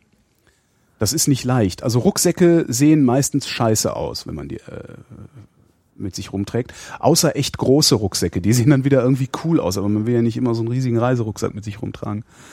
Äh, tja, Ehrlich gesagt, ich verstehe die Frage nicht, weil er kommt sich mit dem hast ja- Rucksack blöd vor. Ja, das bedeutet, obwohl der Rucksack funktional ist, ähm, übermittelt er eine Message, die er nicht senden möchte. Richtig. Und nicht mehr in seinem Alter. Ja, er Welche möcht- Message ist das? Ich möchte bin so- ein Schulranzenkind oder was? Weiß ich nicht, nee, aber du musst dich nur mal an den Bahnhof stellen und dir angucken, wie das aussieht, wenn Menschen in ordentlich, also ordentlich, ansonsten ordentlich gekleidete Menschen, also Anzug oder sowas, ja. äh, mit so einem komischen Rucksack rumlaufen aus Nylon. Das sieht halt scheiße aus. Das sieht halt immer irgendwie so ein bisschen aus Ja, wie, okay. wie so, als, als wie so, weiß ich nicht, wie so, ein- so ein, ja, wie so ein Bekloppter, der gerade Ausgang hat. Irgendwie. Das- das- ähm, und ja, aber ich finde es so traurig, wenn man, wenn ich mir jetzt einen einen älteren Rucksack Menschen vorstelle, mit f- 65 oder 70 oder so, ähm, dann, dann tut es mir weh, mir vorzustellen, dass dieser Mensch seinen Rücken einseitig belastet mit einer hippen Umhängetasche, ja. ähm, weil er sich zu doof ist, um irgendwie einen Rucksack zu tragen, Ja. der seinen Rücken entlasten würde. Also, naja. Aber Na- so ist das eben mit diesen Accessoires und Style-Dingen, Ja. dass sie, dass sie leider nicht so viel mit Funktionalität zu tun haben, sondern also in der Praxis, ähm, sondern vielmehr mit den Messages, die man damit aussendet oder nicht aussenden möchte. Also mein Tipp ist, äh, wenn er, wenn du eine Umhängetasche haben willst, aber da bin ich versaut, ich äh, mag die Sachen von Crumpler sehr gerne. Also ich finde das Material geil, ich finde, dass die gut aufgeteilt sind. Äh, die haben ein relativ hohes Eigengewicht, aber das merkt man nicht, wenn man sie so trägt wie vorgeschrieben. Also so ein bisschen nach hinten gezogen auf den Rücken äh, mit so einem Sicherheits Sicherungsgurt noch, der so quer läuft. Also Crumpler-Umhängetaschen finde ich sehr geil. Ähm, was ich aber eigentlich raten würde, ist, also ich hatte genau dasselbe Problem. Ich habe auch mal gedacht, so, boah, wie sieht das eigentlich aus mit dem Rucksack? Bäh. Es gibt halt auch Rucksäcke, die nicht so scheiße aussehen, die irgendwie ein bisschen cooler daherkommen. Ähm, und mein Technikrucksack zum Beispiel ist von Bobblebee. Das ist so ein Hartschalending. Sieht ein bisschen, ein bisschen Techno, Techno-albern aus. Also so, als hätte ich irgendwie so ein, so eine, so eine, weiß ich nicht, so ein Tauch, Tauchgerät irgendwie auf dem Rücken. Aber damit finde ich, kann man rumlaufen, weil das dann schon wieder äh, so außergewöhnlich ist, dass man eventuell sogar seltsam aussehen will. Also weißt du so, also das, damit macht man halt so den Eindruck so, ah, der, äh, der ist ja ganz außergewöhnlich, also zumindest bilde ich mir das immer ein. Wahrscheinlich rede ich mich hier gerade um Kopf und Kragen. Oder halt, äh, ich habe, wenn ich mit dem Fahrrad unterwegs bin, habe ich einen, einen Rucksack auf, weil das Problem bei Umhängetaschen ist, die sind halt unpraktisch. Also die, die sind halt einfach unpraktisch. Äh, und wenn ich mit dem Rad unterwegs bin, habe ich oder fürs Fahrradfahren habe ich mir einen Rucksack gekauft, den ich mittlerweile auch so einfach benutze. Der ist von Ortlieb. Das kennst du, hast du tausendmal schon gesehen. Das sind diese, die machen auch diese Fahrradtaschen aus so einem LKW-planenartigen Material, ähm, wo du einfach nur den Deckel einrollst und dann mit so einem, mit so einem, wie heißen denn diese Verschlüsse, so einem Karabinerverschluss einfach zumachst. Ah, Und ich, ich finde diesen Rucksack, der sieht total klasse aus. Also ist so in Schwarz ist der ziemlich unauffällig, wahnsinnig geräumig. Ja. Und mein, mein Laptop habe ich sowieso in so einer komischen Neoprenhülle noch drin, den kann ich überall reinschmeißen, da muss ich keine speziellen Fächer für haben. Aber, aber Umhängetasche ist, ich finde, auf Dauer unpraktisch. Ja. Hast du einen Rucksack oder eine Umhängetasche? ich habe natürlich eine Umhängetasche, aber ähm, ich bin auch nicht viel unterwegs. Ich bin jetzt nicht so ein unterwegs Mensch, der immer so mit seinen Sachen rumdingsen muss. Also ich nehme sowieso, ich habe selten Gelegenheit, viel in meiner Tasche mitzunehmen. Da ist meistens nur Portemonnaie drin, Mhm. MacBook Air vielleicht, höchstens, ein Buch, ein Notizbuch. So kleines Zeug eben. Also es ist, stört mich nicht wirklich. Und ja, Rucksack, nee, das wird nicht passieren. Ich bin ja Opfer von Mini-Rucksäcken gewesen, Oh diese Gott. Rave, Oh, Rave-Dinger. Alter! Ich besaß einen silbernen Mini-Rucksack. Und äh, wenn man diese Vergangenheit hat, möchte man mit Rucksäcken möglichst wenig zu tun haben. Also ich habe keinen Rucksack, ich werde auch ganz bestimmt niemals einen besitzen. Ja, nee, ja, ja. Das ist, also, das, dieses Bild geht jetzt auch nicht mehr weg. Das ist echt schade. Naja. Ich habe ja beides. Also ich habe ja auch Umhängetaschen. Ich, also ich habe Umhängetaschen. Aber irgendwie finde ich, wenn ein Rucksack am geilsten. Und was ich eigentlich am allergeilsten finde, ist gar nichts dabei zu haben, sondern einfach nur ein bisschen Geld, seinen Schlüssel und sein Telefon. Da fühle ich mich immer am wohlsten, wenn ich überhaupt gar nichts dabei habe, sondern einfach nur so rumlaufe. Das ist natürlich Echt? super unpraktisch, weil dann kriegst du Durst, dann ist wieder irgendwas, dann hast du nicht genug Strom und würdest gerne den, diesen Ersatzakku rausholen und ne und so. Aber ich finde das eigentlich total klasse, komplett ballastfrei unterwegs zu sein. Krass, ich muss immer mindestens ein kleines Täschchen oder irgendwas bei mir tragen, denn das ist so ein Sicherheitsfummelding für mich, seit ich nicht mehr rauche. Also ich halte mich, viele Raucher sagen ja, ich halte mich an meiner Zigarette fest, Mhm. ja. Ich halte mich an meiner Tasche fest. Naja. Das hat denselben Effekt. Ja, nee. Nee, das habe ich nicht. Sowas, das kenne ich nicht. Florian schreibt. Wir haben jetzt Anfang Februar und zurzeit sind drei Skandale in den Medien. NSA, ADAC und Alice Schwarzer. Da ihr zum Glück nichts zeitnah beantwortet, meine Frage. Was ist von den drei Themen NSA, ADAC und Alice Schwarzer übrig geblieben? Nix. Spektakulär. Wir werden immer noch, wir befinden uns immer noch in einem Überwachungsstaat. Äh, dieser Überwachungsstaat ist mutmaßlich der ganze Planet. Ja, der ADAC ist immer noch da. Ich weiß gar nicht, was, was war das nochmal? Die haben irgendwie versucht, noch irgendwie nebenbei Geschäfte zu machen oder so ähnlich. Ne? Nee, die haben irgendwelche, irgendwelche Autorangfolgen gefälscht. Und Alice Schwarzer hat halt Kohle ins Ausland geschafft. Was ist denn da eigentlich draus geworden? Weiß ich nicht, aber die schreibt wieder munter Artikel. Jetzt in der FAS ist wieder einer von ihr drin. Ist das immer noch so schlimm oder wird die langsam mal ein bisschen, beruhigt die sich langsam mal ein bisschen? Kann ich nicht beurteilen. Du liest das gar nicht? Ich habe das gelesen, das ist ein Artikel über äh, irgendwie der Terror steckt im Multikulti-Viertel oder so, äh, irgendwie sowas. Und Mhm. da äh, schreibt sie halt über die Terroristen und irgendwie war das ziemlich Alice unschwarzig. Also das war kein typischer Alice Schwarzer Mhm. Artikel und ich habe auch keine Ahnung, was die macht. Alles klar. Ja, nee, aber davon ist nichts übrig geblieben. Die NSA, äh, also dass, dass wir bespitzelt werden, ist völlig konsequenzenlos geblieben bisher. Ähm, ganz im Gegenteil, äh, ich habe sogar das Gefühl, dass Die Akzeptanz die dafür Akzeptanz wächst. dafür Mhm. gewachsen ist, genau. Ja, ADAC, weiß ich, fällt mir ein, dass ich noch aus dem ADAC austreten muss, weil ich ja kein Auto mehr habe. Siehst du? Danke für den Hinweis. Alice Schwarzer, pff. Frage vom Hans. Schreibt auch. Es ist jetzt Februar 2014, noch über drei Monate bis zur Europawahl. Dennoch befinden die Parteien sich schon im Wahlkampfmodus und insbesondere die Piraten fallen mir da leider negativ auf. Was allerdings auch daran liegen mag, dass ich ein paar Mitglieder dieser Partei kenne und ihnen auf Twitter folge. Ständig werden Tweets wie, wollte nur mal sagen, dass unser Team für die Europawahl so toll ist, abgesetzt, worauf gleich 12 andere Piraten mit einem äh, Spitze Klammer 3 oder plus 1 antworten. Außerdem wird natürlich jede unbedachte Äußerung eines Politikers einer anderen Partei mit einer Empörungswelle bedacht. Daher meine Frage. Glauben die wirklich, dass sie auf diese Art Wähler gewinnen können? Und haben sie Social Media im Wahlkampf möglicherweise noch viel weniger verstanden als die Altparteien? Die erste Frage kann ich nicht beantworten. Ich weiß nicht, was die Piraten glauben. Ähm, sie haben auf jeden Fall nicht mehr Wähler gefunden, sondern das Gegenteil gemacht. Äh, und ob sie Social Media im Wahlkampf weniger verstanden haben als die Altparteien, würde ich mit Ja beantworten. Ja, Okay. also wenn man sich das so anguckt, was was was die Piraten, äh, was was heißt Social Media? Ich kenne ja nur diesen einen Social Media Kanal oder Piraten nehme ich eigentlich nur auf Twitter wahr Und wenn ich da Piraten wahrnehme, äh, dann nehme ich äh, Leute wahr, die nicht Politik machen wollen.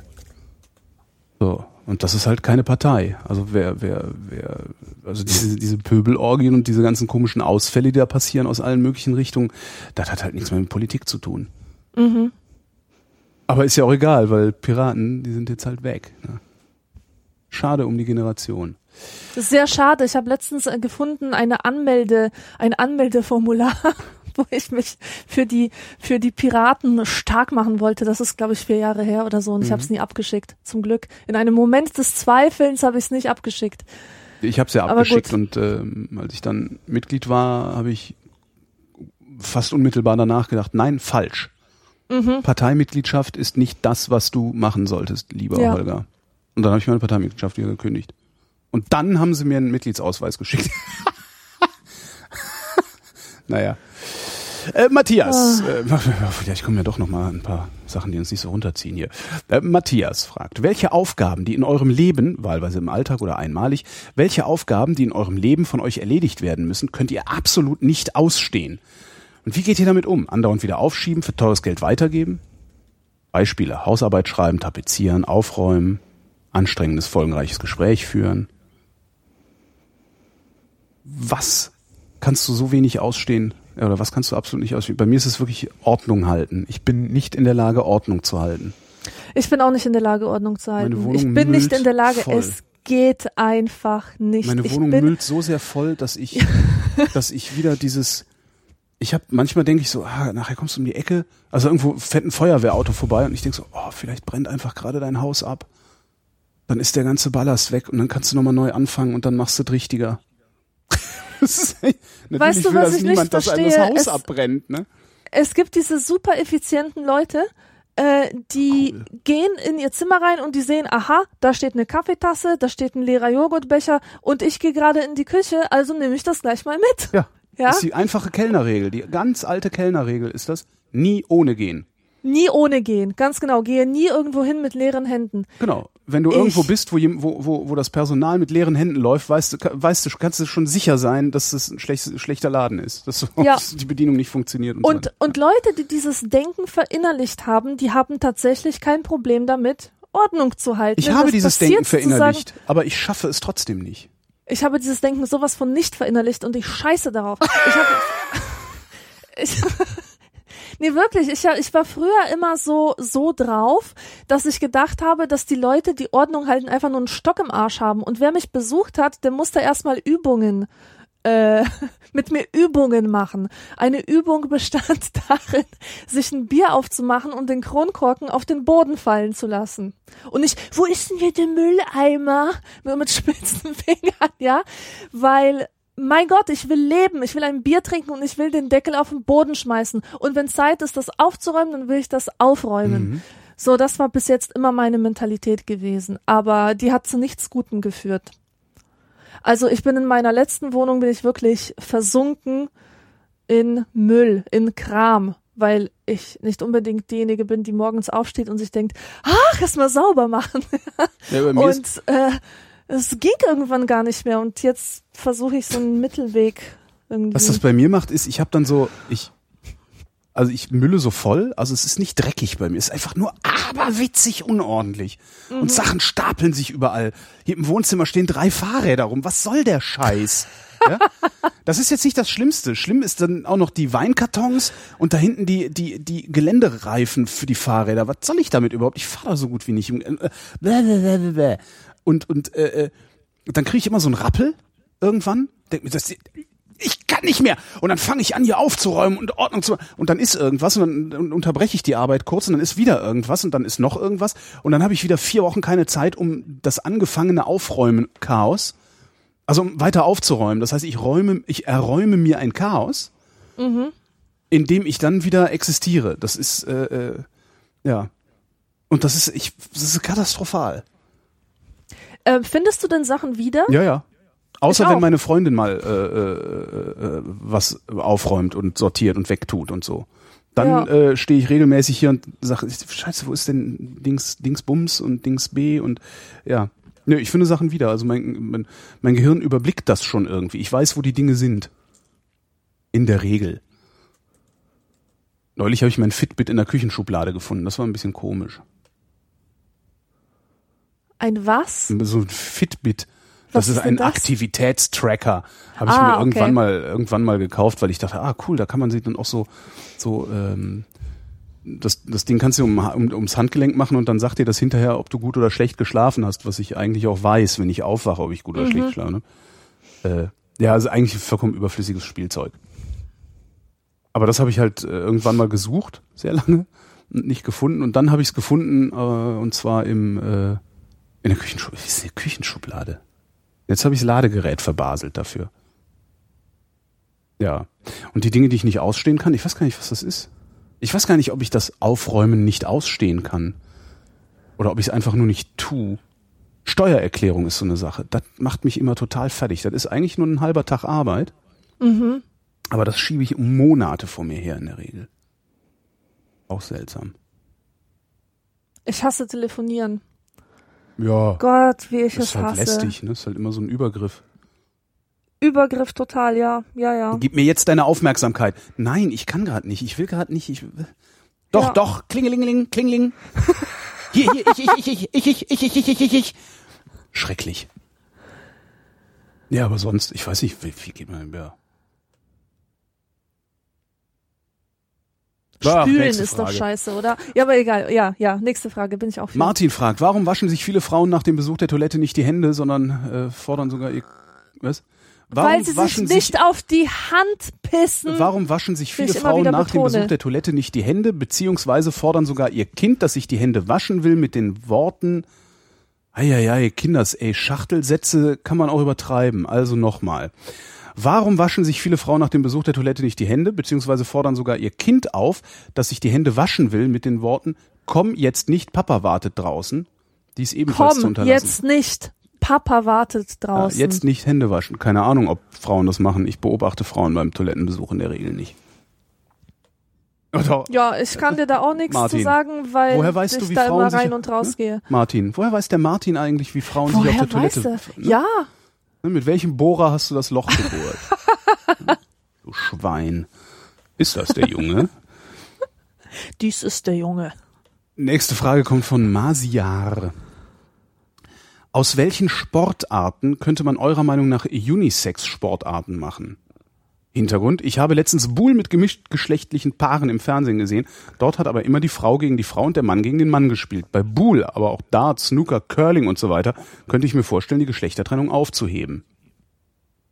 Boule, also bitte. Was denn? Sag jetzt nichts Falsches. Jouer au boule. Ah. Ich kenne das aus dem Französischunterricht. Ich finde diese Sportart ein bisschen albern. Nix da. Findest du gut, ja? Das ist Kiffersport, klar. Echt? Ja, klar. Ist das ein Schön einen Kiffersport? durchziehen und dann Kügelchen werfen. Ja, klar. Tock. Das ist so alte Herren halt. Oder halt Bekiffte. Bekiffte alte Herrensport. Das äh, Bull, ich, ich spiele gern Bull. Ich mache, ich habe auch eine sehr schöne Kugel. Kugeln. Ähm, ja, also ich mag das. Also sag jetzt nichts Falsches. Ja, nee, Na, da nee. sage ich gar nichts. Nee, ich, Aber- aber kann ka- zu dieser Frage nichts Na, sagen. ja, so alles, wo alles, wo es um Geschicklichkeit geht, denke ich mal, und, und nicht so sehr um, um, um Kraft und Kraftausdauer und sowas. Ja, also und Fußball kannst du natürlich nicht nicht mischen, also weil das sind einfach, das sind Leistungsniveaus, die das auch auch das ist schwierig. Also ich meine, Frauenfußball ist halt, das ist halt eine Amateursportart, ja. Und das ist halt auch auf Amateursportniveau. Also es ist halt so drittklassig und viertklassig, was da passiert. Selbst, selbst die erste Liga in Deutschland ist halt eine drittklassige Veranstaltung, die mich immer zu Tode langweilt. Also ich kriege immer die Krise, wenn Frauenfußball-WM ist und dann wieder alle so, so weltverbesseristisch äh, unterwegs sind und das gut finden wollen, um jeden Preis. Das ist nämlich gleichrangig mit der, äh, mit der Herrenfußball-WM. Nee, ist es halt nicht. Ne?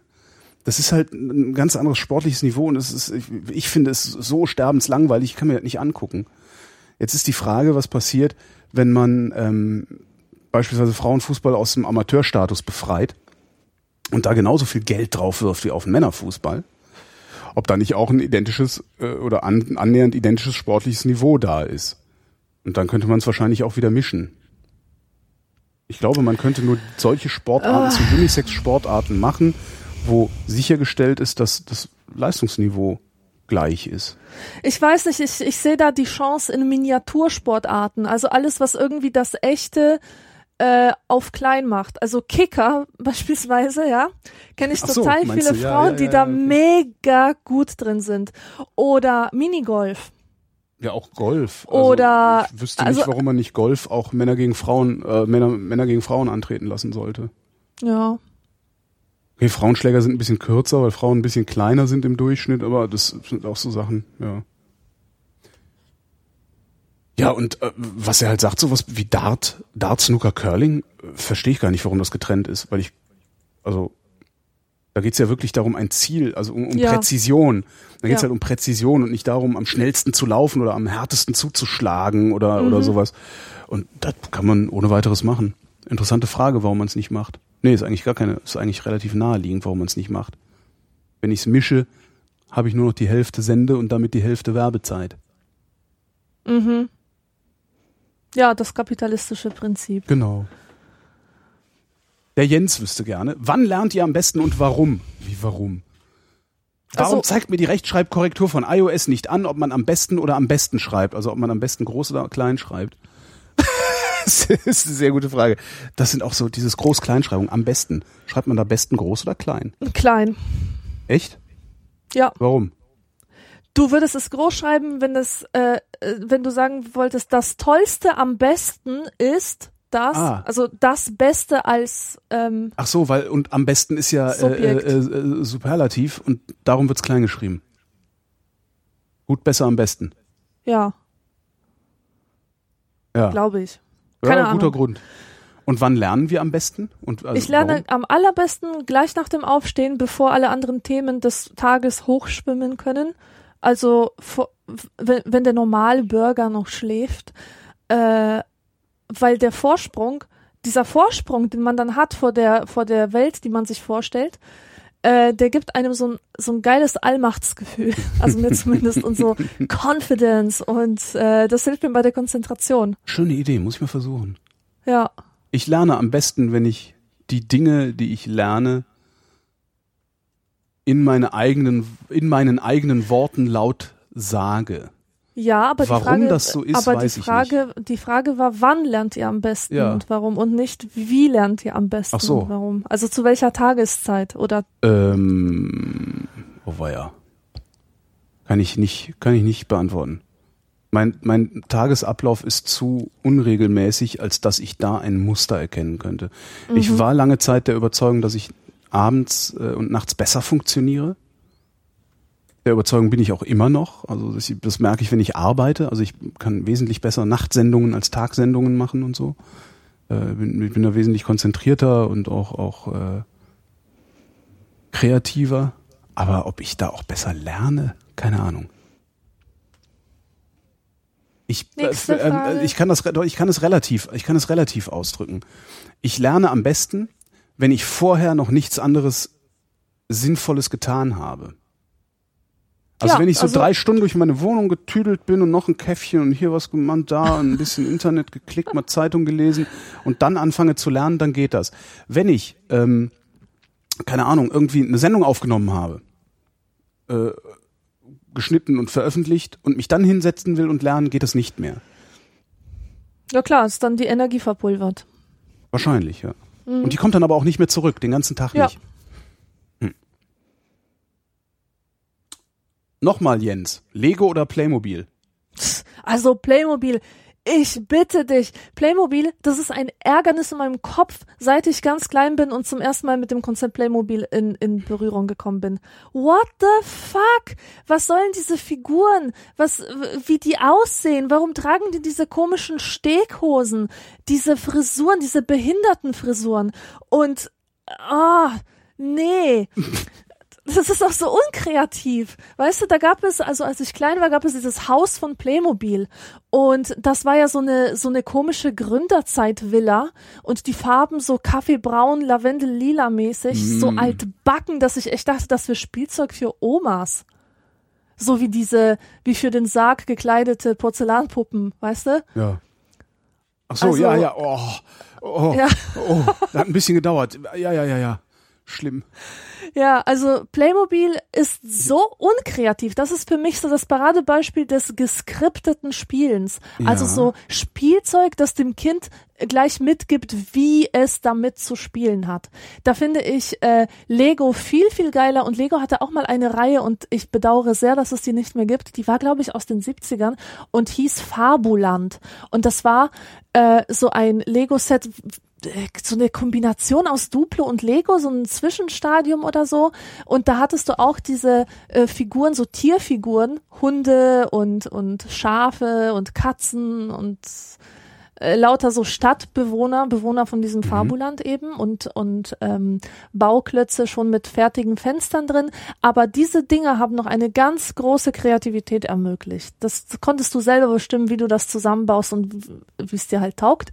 Und das, das kannst du bei Playmobil nicht machen, weil das einfach nur ein Plastikabguss von etwas ist, ähm, das sehr wenige Kombinationsmöglichkeiten hat. Also ich bin kein Fan von diesem Spielzeug. Wobei ich es als Kind auch gemocht habe. Ich hatte sowohl Playmobil als auch Lego. Und ich überlege gerade, womit ich lieber gespielt habe. Ich glaube, ich habe letztlich lieber mit Lego gespielt. Weil du mehr Variations, also ja, weil du, weil du, ja, du hast mehr Kombinationsmöglichkeiten, stimmt. Ja, Ja, wenn ich entscheiden müsste, würde ich auch sagen Lego, aber ja. Ja. Ich habe einen Albrecht Dürer, einen Playmobil Albrecht Dürer, weil Playmobil ja aus Nürnberg kommt. Schön, oder? ja, Haben, die haben die vom Stadtmarketing mir geschenkt. okay, Albrecht cool. Dürer aus Playmobil. Das finde ich sehr lustig. Also für sowas ist es halt gut. Also so, so als Sammelfigürchen finde ich das halt ganz lustig. Ja, genau, als Sammelfigürchen. Und ich habe das aber immer mitbekommen, so als Konkurrenz zu Lego. Lego oder Playmobil war immer die Wahl. Pepsi oder Coke, Lego oder Playmobil. Ich finde die Frage eher seltsam, ehrlich gesagt. Also ich, also die, die würde sich, würde sich mir so, glaube ich, gar nicht stellen. Mhm. Ob ich jetzt das eine oder das andere äh, besser finde oder lieber haben wollte, nee. Also ich finde, die, die existieren parallel zueinander, diese beiden Welten. Ja, das ist sowas, nee. ich überlege gerade, ob ich da als Kind irgendwie, aber nee. Nö. Pff, David fragt, ist Klaus Wowereit noch Berliner Bürgermeister und wenn ja, warum? Ja, ist er. Warum er das ist? Weil äh, das Abgeordnetenhaus von Berlin, die Mehrheiten im Abgeordnetenhaus von Berlin zum regierenden Bürgermeister gemacht haben. So geht das nämlich in der parlamentarischen Demokratie. Florian fragt, was würdet ihr machen, wenn eine Zombie-Apokalypse ausbricht und man davon ausgehen kann, dass der größere Teil der Menschheit aussterben wird? Würdet ihr trotzdem ums Überleben kämpfen oder euch umbringen? Auf jeden Fall ums Überleben kämpfen, Jo. denn dafür trainiere ich auch. Das ist so der Sport, der einstellige Sport, den ich täglich mache, der ist genau zu diesem, also das ist eine Fantasie, die ich habe, die mir sehr beim Sport hilft, dass ich für die Zombie-Apokalypse trainiere. Für den Endgegner. Und außerdem ist es doch geil, wenn man etwas bezeugen kann. Also wenn man sozusagen am Leben bleibt, um sich das reinzuziehen. Mhm. Und solange ich bei geistiger Gesundheit äh, bin, würde ich bleiben. Und vielleicht noch ein paar informative Artefakte produzieren für äh, außerirdische Archäologen oder so. Grabsteine. Wir sind gestern über den Friedhof spaziert, habe ich auch gedacht, ja, das, das, wird, das wird von uns übrig bleiben. Diese ganzen, wir, wir schaffen ja gerade keine Artefakte. Also alle Artefakte, die wir schaffen, oder die meisten Artefakte, die wir schaffen, sind ja doch digital. Das heißt, die verschwinden. Ja, Dann gibt's zwar immer wieder diese Netzromantiker, die meinen, dass das äh, bis zum St. Nimmerleinstag und bis in alle Ewigkeit in irgendwelchen Speichern gespeichert bleiben wird, aber ich glaube da nicht dran. Ich glaube, dass das ein sehr, sehr naiver Traum ist. Also irgendwann ist das weg und äh, dann sind nur noch die Grabsteine übrig. mhm. Und so ein paar sozialistische Denkmäler. ja, genau. Und ein paar Gegenstände, die die Archäologen dann einordnen als Kultisch. wurde wahrscheinlich rituell genutzt. Genau. Bügelschlösser aus Titan. Rituelle Nutzung. ja. Nee, ich würde auch, also ich glaube schon, ich würde ums Überleben kämpfen. Das würde halt jeder. Ich glaube nicht, dass sich jemand da dann, dann ausgerechnet da dann das Leben nimmt. Glaube ich nicht. Außer man ist dann halt, also das wäre dann der Moment, wenn ich, wenn ich feststellen würde, okay, ich, jetzt, jetzt habe ich keine Alternative mehr. Ich stehe in der Ecke des Raums und 17 Zombies stehen vor mir und ich habe nur noch eine Kugel. Dann äh, würde ich, glaube ich, schon die Option des Suizides wählen. Aber Ja. ansonsten würde ich halt gucken. Mountainbike nehmen und los, ne? Manuel fragt. Erstens, zur Begrüßung, Hände schütteln oder umarmen? Umarmen finde ich sehr schön. Hände schütteln ist komisch, Begrüßungen sind awkward. Küsschen gehen gar nicht. Ko- Und ich ich meine finde- wirklich überhaupt gar nicht. Ich finde, Luftküsschen sind noch viel schlimmer. Kontextabhängig ist das. Das hängt von der Person ab, die ich begrüße. Dich würde ich jederzeit umarmen. An, äh, weiß ich nicht, deinem Freund würde ich die Hand schütteln. Weißt du? Mhm. So, äh, das ist ja auch eine, ein Ausdruck von Nähe. Beziehungsweise Distanz. Und Handschütteln finde ich gar nicht schlecht. Ich mag das ja. Also die Ostler, die schütteln sich ja die Hand. Ähm, und ich mag das. Die schütteln sich halt jedes Mal, wenn sie sich begrüßen, die Hand. Also nicht jedes Ich Mal. finde sondern- Hände schütteln einfach sehr, sehr förmlich und da will ich schnell weg immer. So, Ach das so. ist Nee, das ist so Ein ein, bisschen- ich ein finde das so, bisschen so zu ein ganz förmlich. schönes, ich weiß nicht, so ein ganz schönes Ritual, irgendwie den anderen wenigstens so einen Tick an sich ranzulassen und rangelassen Mhm. zu werden. Ich mag das. Das ist auch sehr schön, wenn, also das ist was, was die, die alte BRD äh, nicht so kannte. Also in der alten BRD war das Händeschütteln eben tatsächlich so ein förmliches äh, Ding sie, ne? Also Guten Morgen, Herr Generaldirektor oder sowas. ja. Und in der, in der DDR war es halt so, da hat man sich halt, wenn man sich getroffen hat morgens, die Hände, die Hand, Hände geschüttelt und wenn man sich verabschiedet hat wieder. Ähm, und dadurch hast, ist es so ein, so ein sehr beiläufiges Alltagsritual. Und äh, du erkennst heute noch die Westdeutschen daran, dass sie ständig Hände schütteln wollen, weil sie nicht begriffen haben, dass man sich die Hände nur zweimal schüttelt. Und zwar, wenn man sich das erste Mal sieht und wenn man sich das letzte Mal sieht am Tag. ja. Und die wollen dann immer noch so mittags in der Kantine so äh, und wundern sich dann, warum, warum gibt ihr mir jetzt nicht die Hand der Stoffel? Ja, weil ihr habt euch doch schon gesehen, ihr Pfeifen. Das Ja. ist echt ganz lustig und das funktioniert heute noch. 25 Jahre danach funktioniert das immer noch. Ja, Diese, Wahnsinn. diese kleinen ähm, weißt du, wie das ist mit Verwandten, die man nicht mag? Das liebe ich ja immer. Das ist immer so eine, Ja, genau, so, die kommen dann. so eine Kombination aus Hände schütteln, umarmen und drei Luftküsschen. Äh, links, rechts, links oder andersherum. Ähm, und, und keins von, von allen dreien, keins von dieser Kombination fühlt sich auch nur im entferntesten richtig an. Ja, Das finde ich ganz grausig. Ja. Da ist dann immer das Schönste, wenn du irgendwie ein bisschen später kommst und alle sitzen schon um den Tisch und du haust so mit deinen Fingerknöcheln auf den Tisch und sagst, ich mach mal so, ne? Ja, ja. halt immer, yes, einmal umschifft. Die zweite Frage von Manuel lautet, wie lernt man lernen? Ähm, keine Ahnung, das muss Metakognition. Metakognition. Metakognition. Das ist die eigenen Lernprozesse beobachten. Beobachten, was macht mein Gehirn jetzt, während es über die Lösung des Problems nachdenkt. Sucht es nach Allegorien oder ähm, kommen einem Bilder in den Kopf, so Illustrationen oder verpackt man alles in Geschichten. Und, und wenn man das beobachtet, wie das eigene Gehirn am besten funktioniert, dann findet man auch eine Methode heraus. Und wie du immer sagst, es gibt nicht die richtige Art zu lernen, Richtig. sondern jeder ist ein anderer Lerntyp. Der eine lernt durch Hören, der andere durch Sprechen, wieder ein anderer durch Machen. Und darum hätte ich geantwortet, kann ich dir nicht sagen, frage jemanden, der sich damit auskennt. Ja. Aber das mit der Metakognition, schön. Habe ich noch nie so gemacht, muss ich auch mal tun. Mhm. Jetzt lerne ich ja hier noch richtig was. Das, also ich müsste, eigentlich muss ich die, äh, die Ankündigung der Sendung noch durch ein lehrreich, völlig neu, neuartige, retrofuturistische, ironisch moderne, urbane, lehrreiche So, ich schreibe das mal hier in den Ankündigungstext. Ich lese das natürlich jedes Mal ab, ich kann mir das nicht merken. Quatsch. So, Frage, Frage von Bernd.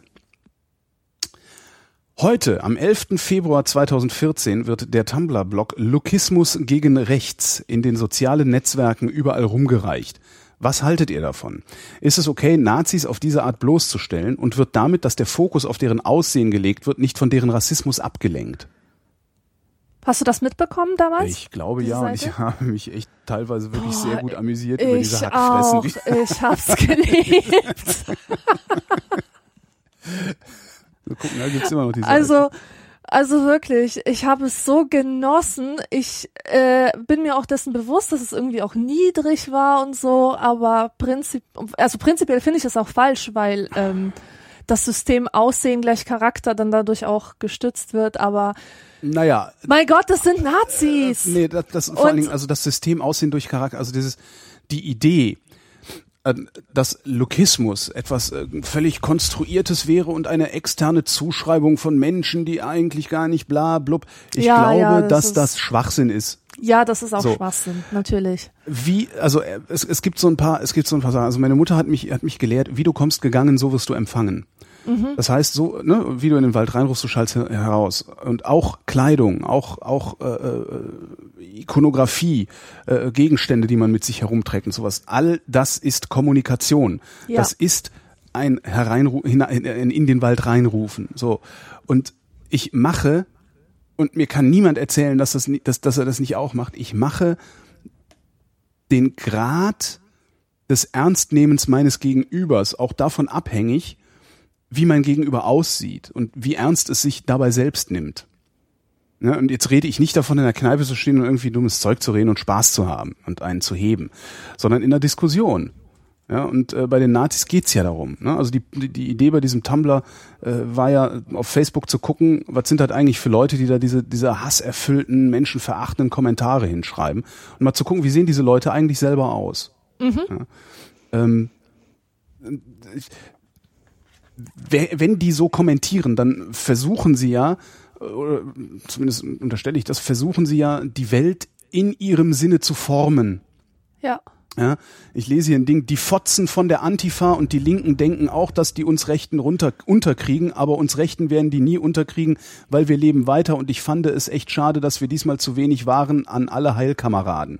Voll die Kakerlake. Ja, das ist halt komplett falsch geschrieben, also Tippfehler Ja. ohne Ende, keine, keine Satzzeichen, der Satzbau ist falsch. Äh, so. Und der Typ sieht halt scheiße aus und hat ein, also ist scheiße angezogen, hat so ein Arschlochbart im Gesicht und macht ein Selfie von sich, äh, wie er aus einer Bierflasche trinkt und im Hintergrund ist es billig. Ich weiß nicht, was da bei ihm im Hintergrund ist, aber es sieht billig aus. Ja. So. Mal davon abgesehen, dass ich das sowieso nicht ernst nehmen kann, was er redet, kann ich es halt umso weniger ernst nehmen, wenn der so scheiße aussieht. Ich weiß nicht, wenn, wenn jemand zu mir kommt und sagt, ich habe hier eine, eine Meinung äh, und ich möchte, dass du diese Meinung übernimmst, dann muss er auch in jeder Form für diese Meinung stehen, beziehungsweise, ja, der, wie soll ich das sagen, der muss halt, der der will ja mich haben, also der will ja mich auf seine Seite ziehen, dann muss der auch nach meinen Regeln spielen. Sonst kriegt er mich doch gar nicht. Und darum finde ich sowas gar nicht so schlimm. Einfach mal zu sagen, so bevor du dein blödes Maul aufreißt, guck dich doch mal an. Und darum geht's ja. Also, guck dich mal an. Ich habe mir letztens einen Nazi auf Facebook äh, eingefangen. Super. Also was heißt letztens? Das ist auch schon zwei Jahre her. Ein Fan von mir. So, ein Fan von mir. Ich dachte, okay, äh, gut, ne, Freundschaft akzeptieren. Ja. Und äh, dann schickte mir so Seiten zum Liken vorbei, ähm, um die Städtenamen in Oberschlesien wieder deutsch zu machen. Und super. äh, alles, alles so mit Karten aus den 30er Ja. Jahren. Und, und der wurde halt immer schlimmer und ich habe immer mehr gemerkt, was das für einer ist. Und der zum Beispiel hat ein Profilbild, wo er von hinten zu sehen ist. Mhm. Und das machen auch viele Nazis. Und warum machen die das? Schämen die sich? Und wenn ja, Das sind wofür? Feiglinge. Das sind natürlich Aber, aber die, aber die Feigheit so auszustellen, ja, weißt das du? begreifen das, die nicht. Also so reflektiert sind die ja nicht. Aber das finde ich, das finde ich echt krass. Also die, das ist für mich das Ausstellen der eigenen Feigheit. Ja, klar. Ich ja meine, auch. was geht, was geht in deren Kopf vor, wenn die sich dafür entscheiden, ein Foto von hinten bei Facebook reinzustellen? Die Erwartung zu unterlaufen und nicht ihr Gesicht zu zeigen. Tja, keine Ahnung. Der Typ hat auf jeden halt Fall Angst. große Der- Aggressionen in mir ausgelöst. Ich Ja. habe nur gedacht, boah, zeig mir dein Gesicht, du Schwein. Ja. Ja, das ist, äh, weiß ich nicht, also ich, ich, ich finde sowas grundsätzlich gut. Also und ich lege auch Wert darauf, wie Menschen aussehen. So, also das ist, das, mir ist das wichtig, wie jemand äh, angezogen ist. Das äh, äh, sagt mir sehr viel über die Person, die ich da vor mir habe. Auch wenn die Person, die dann vor mir ist, äh, sich gerne einbilden würde, dass das ja gar nicht so ist.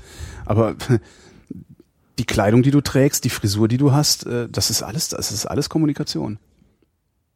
So, und wenn Natürlich du dann eine Botschaft übermittelst, die auch noch, die auch noch scheiße ist, ne? Also wenn du, ne, da musst du halt, dann musst du dir auch einen ordentlichen Anzug anziehen. Weil Mhm. je beschissener deine Botschaft ist, desto besser solltest du aussehen. Mhm. Weil sonst höre ich deiner Botschaft schon gar nicht mehr zu. Wie, wie siehst du denn aus?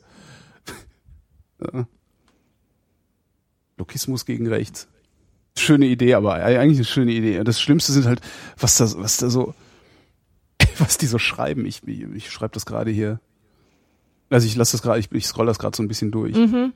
Ja, lest noch mal einen Kommentar. Wir leben, jemandem. warte, ich so, ja, ich guck mal, ja, was ist, was habe ich denn hier noch was? So. Es geht halt noch nicht schnell genug, durch übertriebene Einwanderung das deutsche Volk auszudünnen. Der Deutsche stirbt schneller aus, wenn er auch noch homosexuell wird. Gott sei Dank rauche ich und habe die Hoffnung, dass ich eher sterbe, als diese NWO noch zu erleben. Erstmal eine Zigarre. Ja. Siffige, schief sitzende Brille, das Hemd zwei Nummern zu groß, äh, unrasiert, weißt du so, ist halt okay, ja, Alter, was willst du eigentlich von mir? Du kannst dich ja nicht mal richtig anziehen. Und dann willst du mir sagen, Ja. wie die Welt zu sein hat? Ich finde, also diese, diese äh, Leute auf, auf Lokismus gegen rechts, ich finde, die sehen alle aus wie Parodien, weißt du? Ja, Die, die hat sich jemand ausgedacht von der Titanic. genau. so geil Die sehen halt alle die. wirklich so aus. Ja. Das ist halt auch, und dies, das sind halt was, was ich halt wirklich so be bemerkenswert da war es wieder finde, ist, ähm, aber das liegt wahrscheinlich auch an der Auswahl, die Lokismus gegen rechts getroffen hat. Ähm, das sind halt alles unglaublich unattraktive Menschen. Mhm. Das kommt noch so dazu. Also das, wo ich, dass ich echt denke, so, äh, Alter, sowas gibt's. Also ja, offensichtlich, sonst wären die ja nicht Unattraktiv. Äh, ja, ich also auch das, optisch das unattraktiv. Also es gibt, es kommt ja oft genug vor, dass man so denkt so, okay, ich finde dich nicht hübsch, aber ich finde dich auch nicht hässlich. Siehst, du siehst halt aus. Ne? Ist halt so. Da ist eine menschliche Seele in deinen Augen. genau so. Ja. Und das hast du bei diesen Leuten nicht. Die sind entstellt durch ihre Leere. Das sind wie so hässliche Plastikpuppen, die zusammengeknautscht sind. Ja. Ja, wird damit der Fokus auf den Außen nicht von deren Rassismus abgelenkt? Nein, davon wird nicht abgelenkt. Das wird, äh, das war ja die Frage, ähm, wenn der Fokus auf das, auf das äh, alberne Aussehen dieser Menschen gelegt wird. Ähm, natürlich wird nicht von deren Rassismus abgelenkt. Da steht halt trotzdem irgendein Scheiß drunter. Das Schlimme ist, die meinen das ernst. Das finde ich so krass. Also, äh, ja. Die, die meinen das wirklich ernst. Die meinen wirklich ernst, dass Homosexualität irgendwie schlecht für die Menschheit oder schlecht für Deutsche, Deutschland, die Bevölkerung, für was auch immer ist. Ich kann es überhaupt nicht nachvollziehen. Das ist so dumm insgesamt. Naja, egal. Philipp fragt, ist Klaus Wowereit noch im Amt? Äh, Die Antwort lautet immer noch ja. Christina hat geschrieben, Stellt euch vor, ihr werdet von guten Freunden zu einem luxuriösen Dinner eingeladen. Ihr tragt euer bestes Abendkleid und bringt eine Flasche guten Rotwein mit, doch dann der Schock. Nach fünf Minuten hat man euch immer noch kein Aperitif angeboten. Wie reagiert ihr auf diese Unverschämtheit? Verstehe die Frage nicht ganz. Ich auch nicht. Ich empfinde das auch nicht als Unverschämtheit, sondern eher als äh, Vergessen. Überforderung. So. Naja, wenn ja. mich jemand zu einem luxuriösen Dinner einlädt, dann erwarte ich, dass sobald ich abgelegt habe, ich ein Aperitif bekomme. Das schon. Ähm, aber nee. Ja, erstmal gar nicht. Ich guck mal, ich warte noch fünf Minuten. Ich hab's nämlich nicht eilig. David schreibt, aktuell sind äh, Medien Put, äh, sind äh, aktuell sind ach so, nach Medienberichten Putins Olympische Winterspiele. Aktuell sind Olympische Winterspiele und im Realitätsabgleich äußerte Holgi sein Unverständnis für die Begeisterung über viele Wintersportarten. Daher meine Frage, welches Urteil fällt die allwissende Vrindheit zu Snooker? Billard. Fällt mal ein Urteil. Habe ich nicht. Bist du überhaupt noch da? Ach so, ich hast bin du noch nicht. da, ja. Ah, okay. Snooker halt, spielt man halt, ne? Geht mal in eine Kneipe und spielt ein bisschen Billard. Ich habe das nie verstanden, sich das im Fernsehen anzugucken. Darum, ich habe auch, ich verstehe das auch gar nicht. Ich habe, glaube ich, auch die Punktezählung nie verstanden. Der eine macht halt die halben Kugeln rein, der andere die ganzen Kugeln und wer erst da fertig ist, hat gewonnen und dann gibt's was zu essen. So.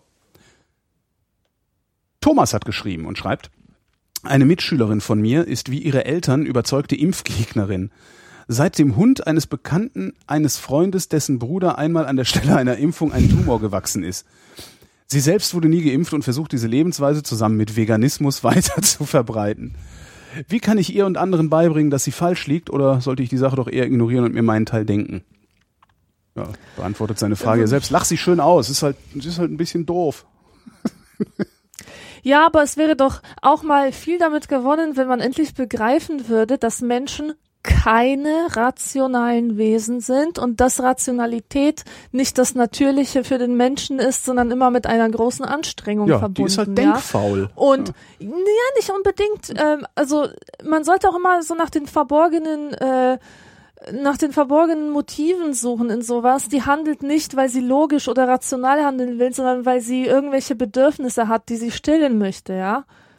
Und vielleicht hat diese Person ein Bedürfnis nach Reinheit oder was auch immer, nach dem Puren, ja, Ja. nichts an den Körper lassen, was irgendwie schlecht sein könnte. Erst recht, wenn die eigene Lebenserfahrung da von dem Hund erzählt und so. Und ähm, sie sucht Sicherheit durch Bestätigung von anderen, ja. Sie will andere auf ihre Seite ziehen, denn dann hat ihre Wahrheit noch mehr Gewicht und dann fühlt sie sich noch mehr so als als mh, wäre sie richtig, Ja, ja. ja, Vielleicht ja. ist es auch ihre Art mit der Verwirrung, mit der mit der mit der Irritation umzugehen. Äh, also die fühlt sich irgendwie verantwortlich dafür, dass mehr Menschen vermeintlich äh, die falschen Lehren als solche erkennen und ähm, die Wahrheit wird natürlich wahrer, je mehr Menschen sie glauben. Das gibt ihr Sicherheit. Es ist halt schade, dass, dass die Leute, die Leute müssen einfach nur ihre Bedürfnisse identifizieren, richtig identifizieren und sie dann erfüllen, nicht mit Quatsch, Das ist ja das sondern Problem. Sie, mit, mit, mit etwas, was sie erfüllt, vielleicht hat was- sie es sehr korrekt identifiziert, aber sie erfüllt ihr Bedürfnis halt mit Quatsch, weil sie mit denkfaul Quatsch, ist. genau. Also weil sie, weil sie halt einfach, warum auch immer, vielleicht ist sie auch einfach nur nicht in der Lage zu begreifen, was Impfung ist und wie sinnvoll das auch ist. Also kann ja sein, Ja. kann ja sein, dass sie ein bisschen doof ist. Das gibt's ja auch. Es gibt ja Menschen, die sind halt einfach ein bisschen doof und begriffsstutzig. Ähm, und da kann man sich dann, äh, kann man dann nur hoffen, dass sie, äh, ich sag mal, Obrigkeiten anerkennen und sagen, okay, wenn der Arzt sagt, Impfen ist gut, dann wird das auch gut sein. Äh, ja, und die, die halt Obrigkeiten nicht, nicht akzeptieren, die werden dann halt Impfgegner. Aber also klar, ist das wenn, wenn irgendwo so ein, so, ein, so, ein, so ein Impfgegner rumsteht und seinen Scheiß erzählt, da halte ich natürlich gegen.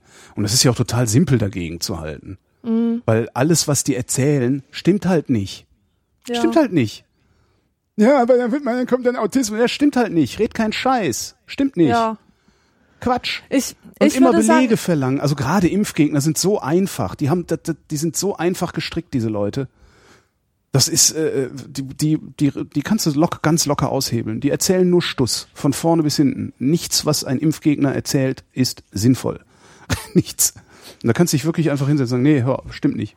Stimmt nicht. Also stimmt ich würde nicht. sagen, entweder auslachen, ignorieren oder, wenn man diese Person sehr lieb hat, versuchen zu schauen, was sie für ein Bedürfnis hat und dieses dann versuchen zu erfüllen mit Nicht-Quatsch. Ja.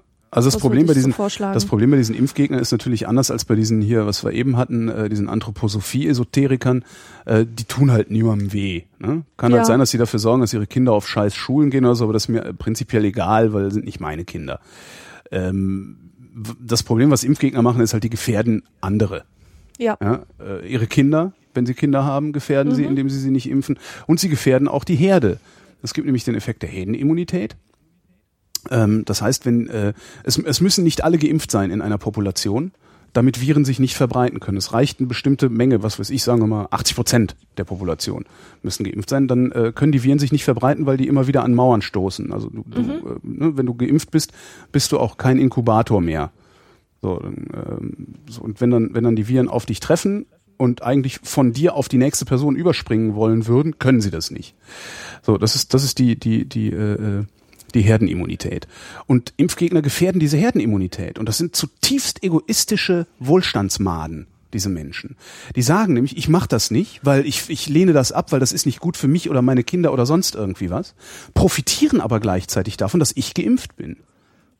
Ja? Das heißt, die, die, die, diese, diese Idee, die die haben, dass die Masern äh, ja schon nicht bei ihnen vorbeikommen, weil die ja praktisch ausgerottet, die gibt's ja fast gar nicht oder was auch immer in deren Köpfen vor sich geht, das ist bloß so, weil andere den Job gemacht haben, den sie selber geschwänzt haben. Das heißt, die fressen sich eigentlich wie die Maden durch den Wohlstand, den andere für sie schaffen. Und Das, und darum finde ich, sollte man bei Impfgegnern auch mindestens dagegenhalten und einfach sagen, du bist eine Wohlstandsmade. Ja, weil was, was nämlich, es gibt Menschen, die können nicht geimpft werden. Es gibt einfach Menschen, die können nicht geimpft werden, weil die tatsächlich das nicht vertragen. So. Und das einzige, was diese Menschen vor Infektionen schützt, ist eine hohe Herdenimmunität. Wenn alle die Impfen vertragen, geimpft wären, hätten wir keine Probleme bei den Leuten, die sich nicht impfen lassen können. So haben wir sie. Das, und das ist schon, äh, äh das ist hochgefährlich. Ja. Und Im Impfgegner sind da, also das sind, das sind Arschlöcher. Das sind wirklich richtig egoistische Arschlöcher. Das ist unglaublich. Ja.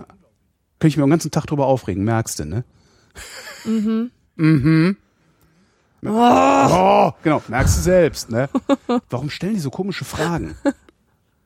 Robert wüsste gerne, was haltet ihr von Reinhard Grebe? Kenne ich nicht. Wer ist, ähm, wer ist das? Ja, das ist so ein Kabarettist, aber ich habe noch keine Show von dem besucht, das heißt, ich weiß nicht, wie er ist. Also ich kenne nur so die Sachen, die so über YouTube fliegen und habe mal eine Platte von ihm gehört, aber das finde ich reicht immer nicht, um irgendwie eine Aussage zu treffen. Also ich sehe solche Leute gerne auf der Bühne, weil äh, das Bühnenprogramm nochmal was ganz anderes ist als das, was sie verbreitbar veröffentlichen. Oliver fragt, ich möchte gerne wissen,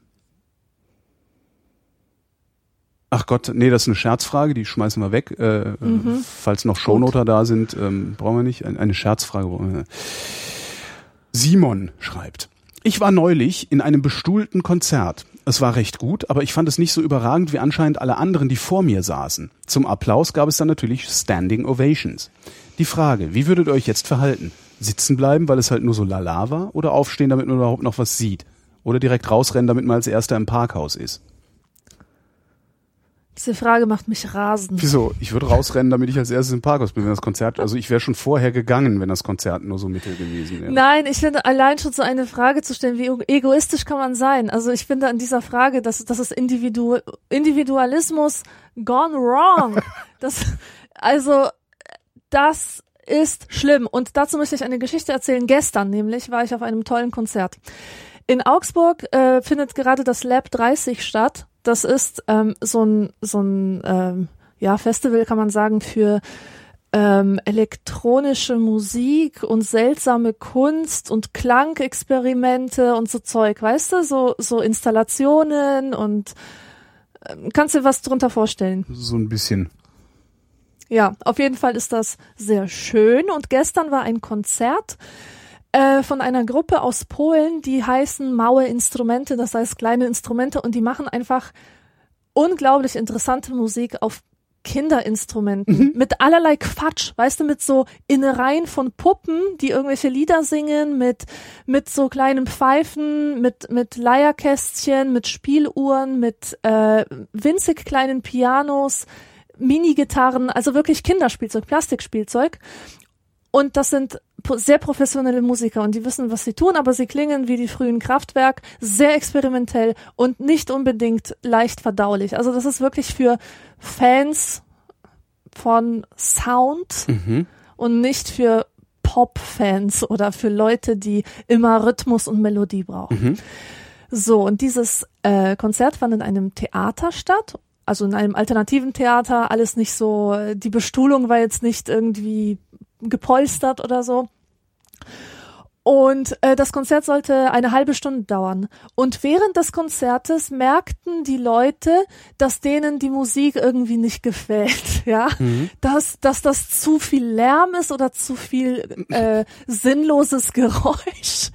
Und die sind dann einer nach dem anderen aufgestanden und haben den Raum verlassen.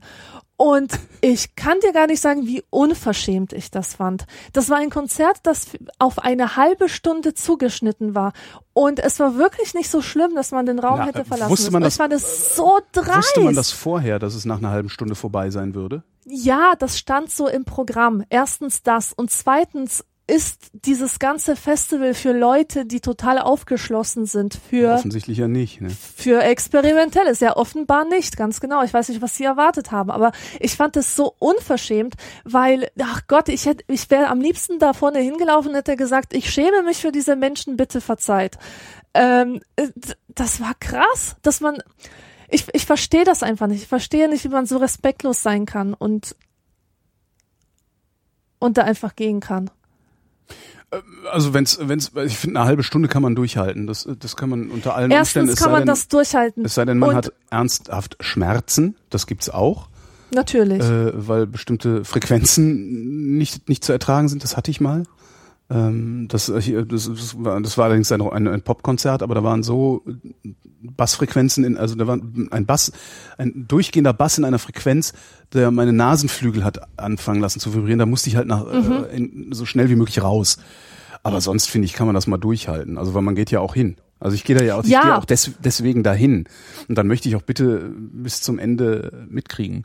Ganz genau. Und die Sache ist die, angenommen, du bist eine Rockband und du bist auf der Bühne und ähm, die Leute stehen da halt rum. Weißt du, einer rennt ein Bier holen und so weiter. Das ist was ganz Normales. Ja. Du kannst so ein Rockkonzert ohne weiteres verlassen, ohne dass die Musiker selbst es merken oder dass sie sich daran stören. Aber wenn das so Also Menschen sind, die, die halt, da ja. vorne alles kunstvoll aufgebaut haben, diese ganzen Instrumentarrangements, das war wie ein ganzes Bühnenbild. Und wenn die dann mitkriegen müssen, wie Leute aus den Stuhlreihen steigen Ja. und und äh, so in in Trauben, in ganzen Trauben den Raum verlassen, finde ich das einfach nur unverschämt. Aber gut. Ja, nee, stimmt, das ist nicht schön. Ja.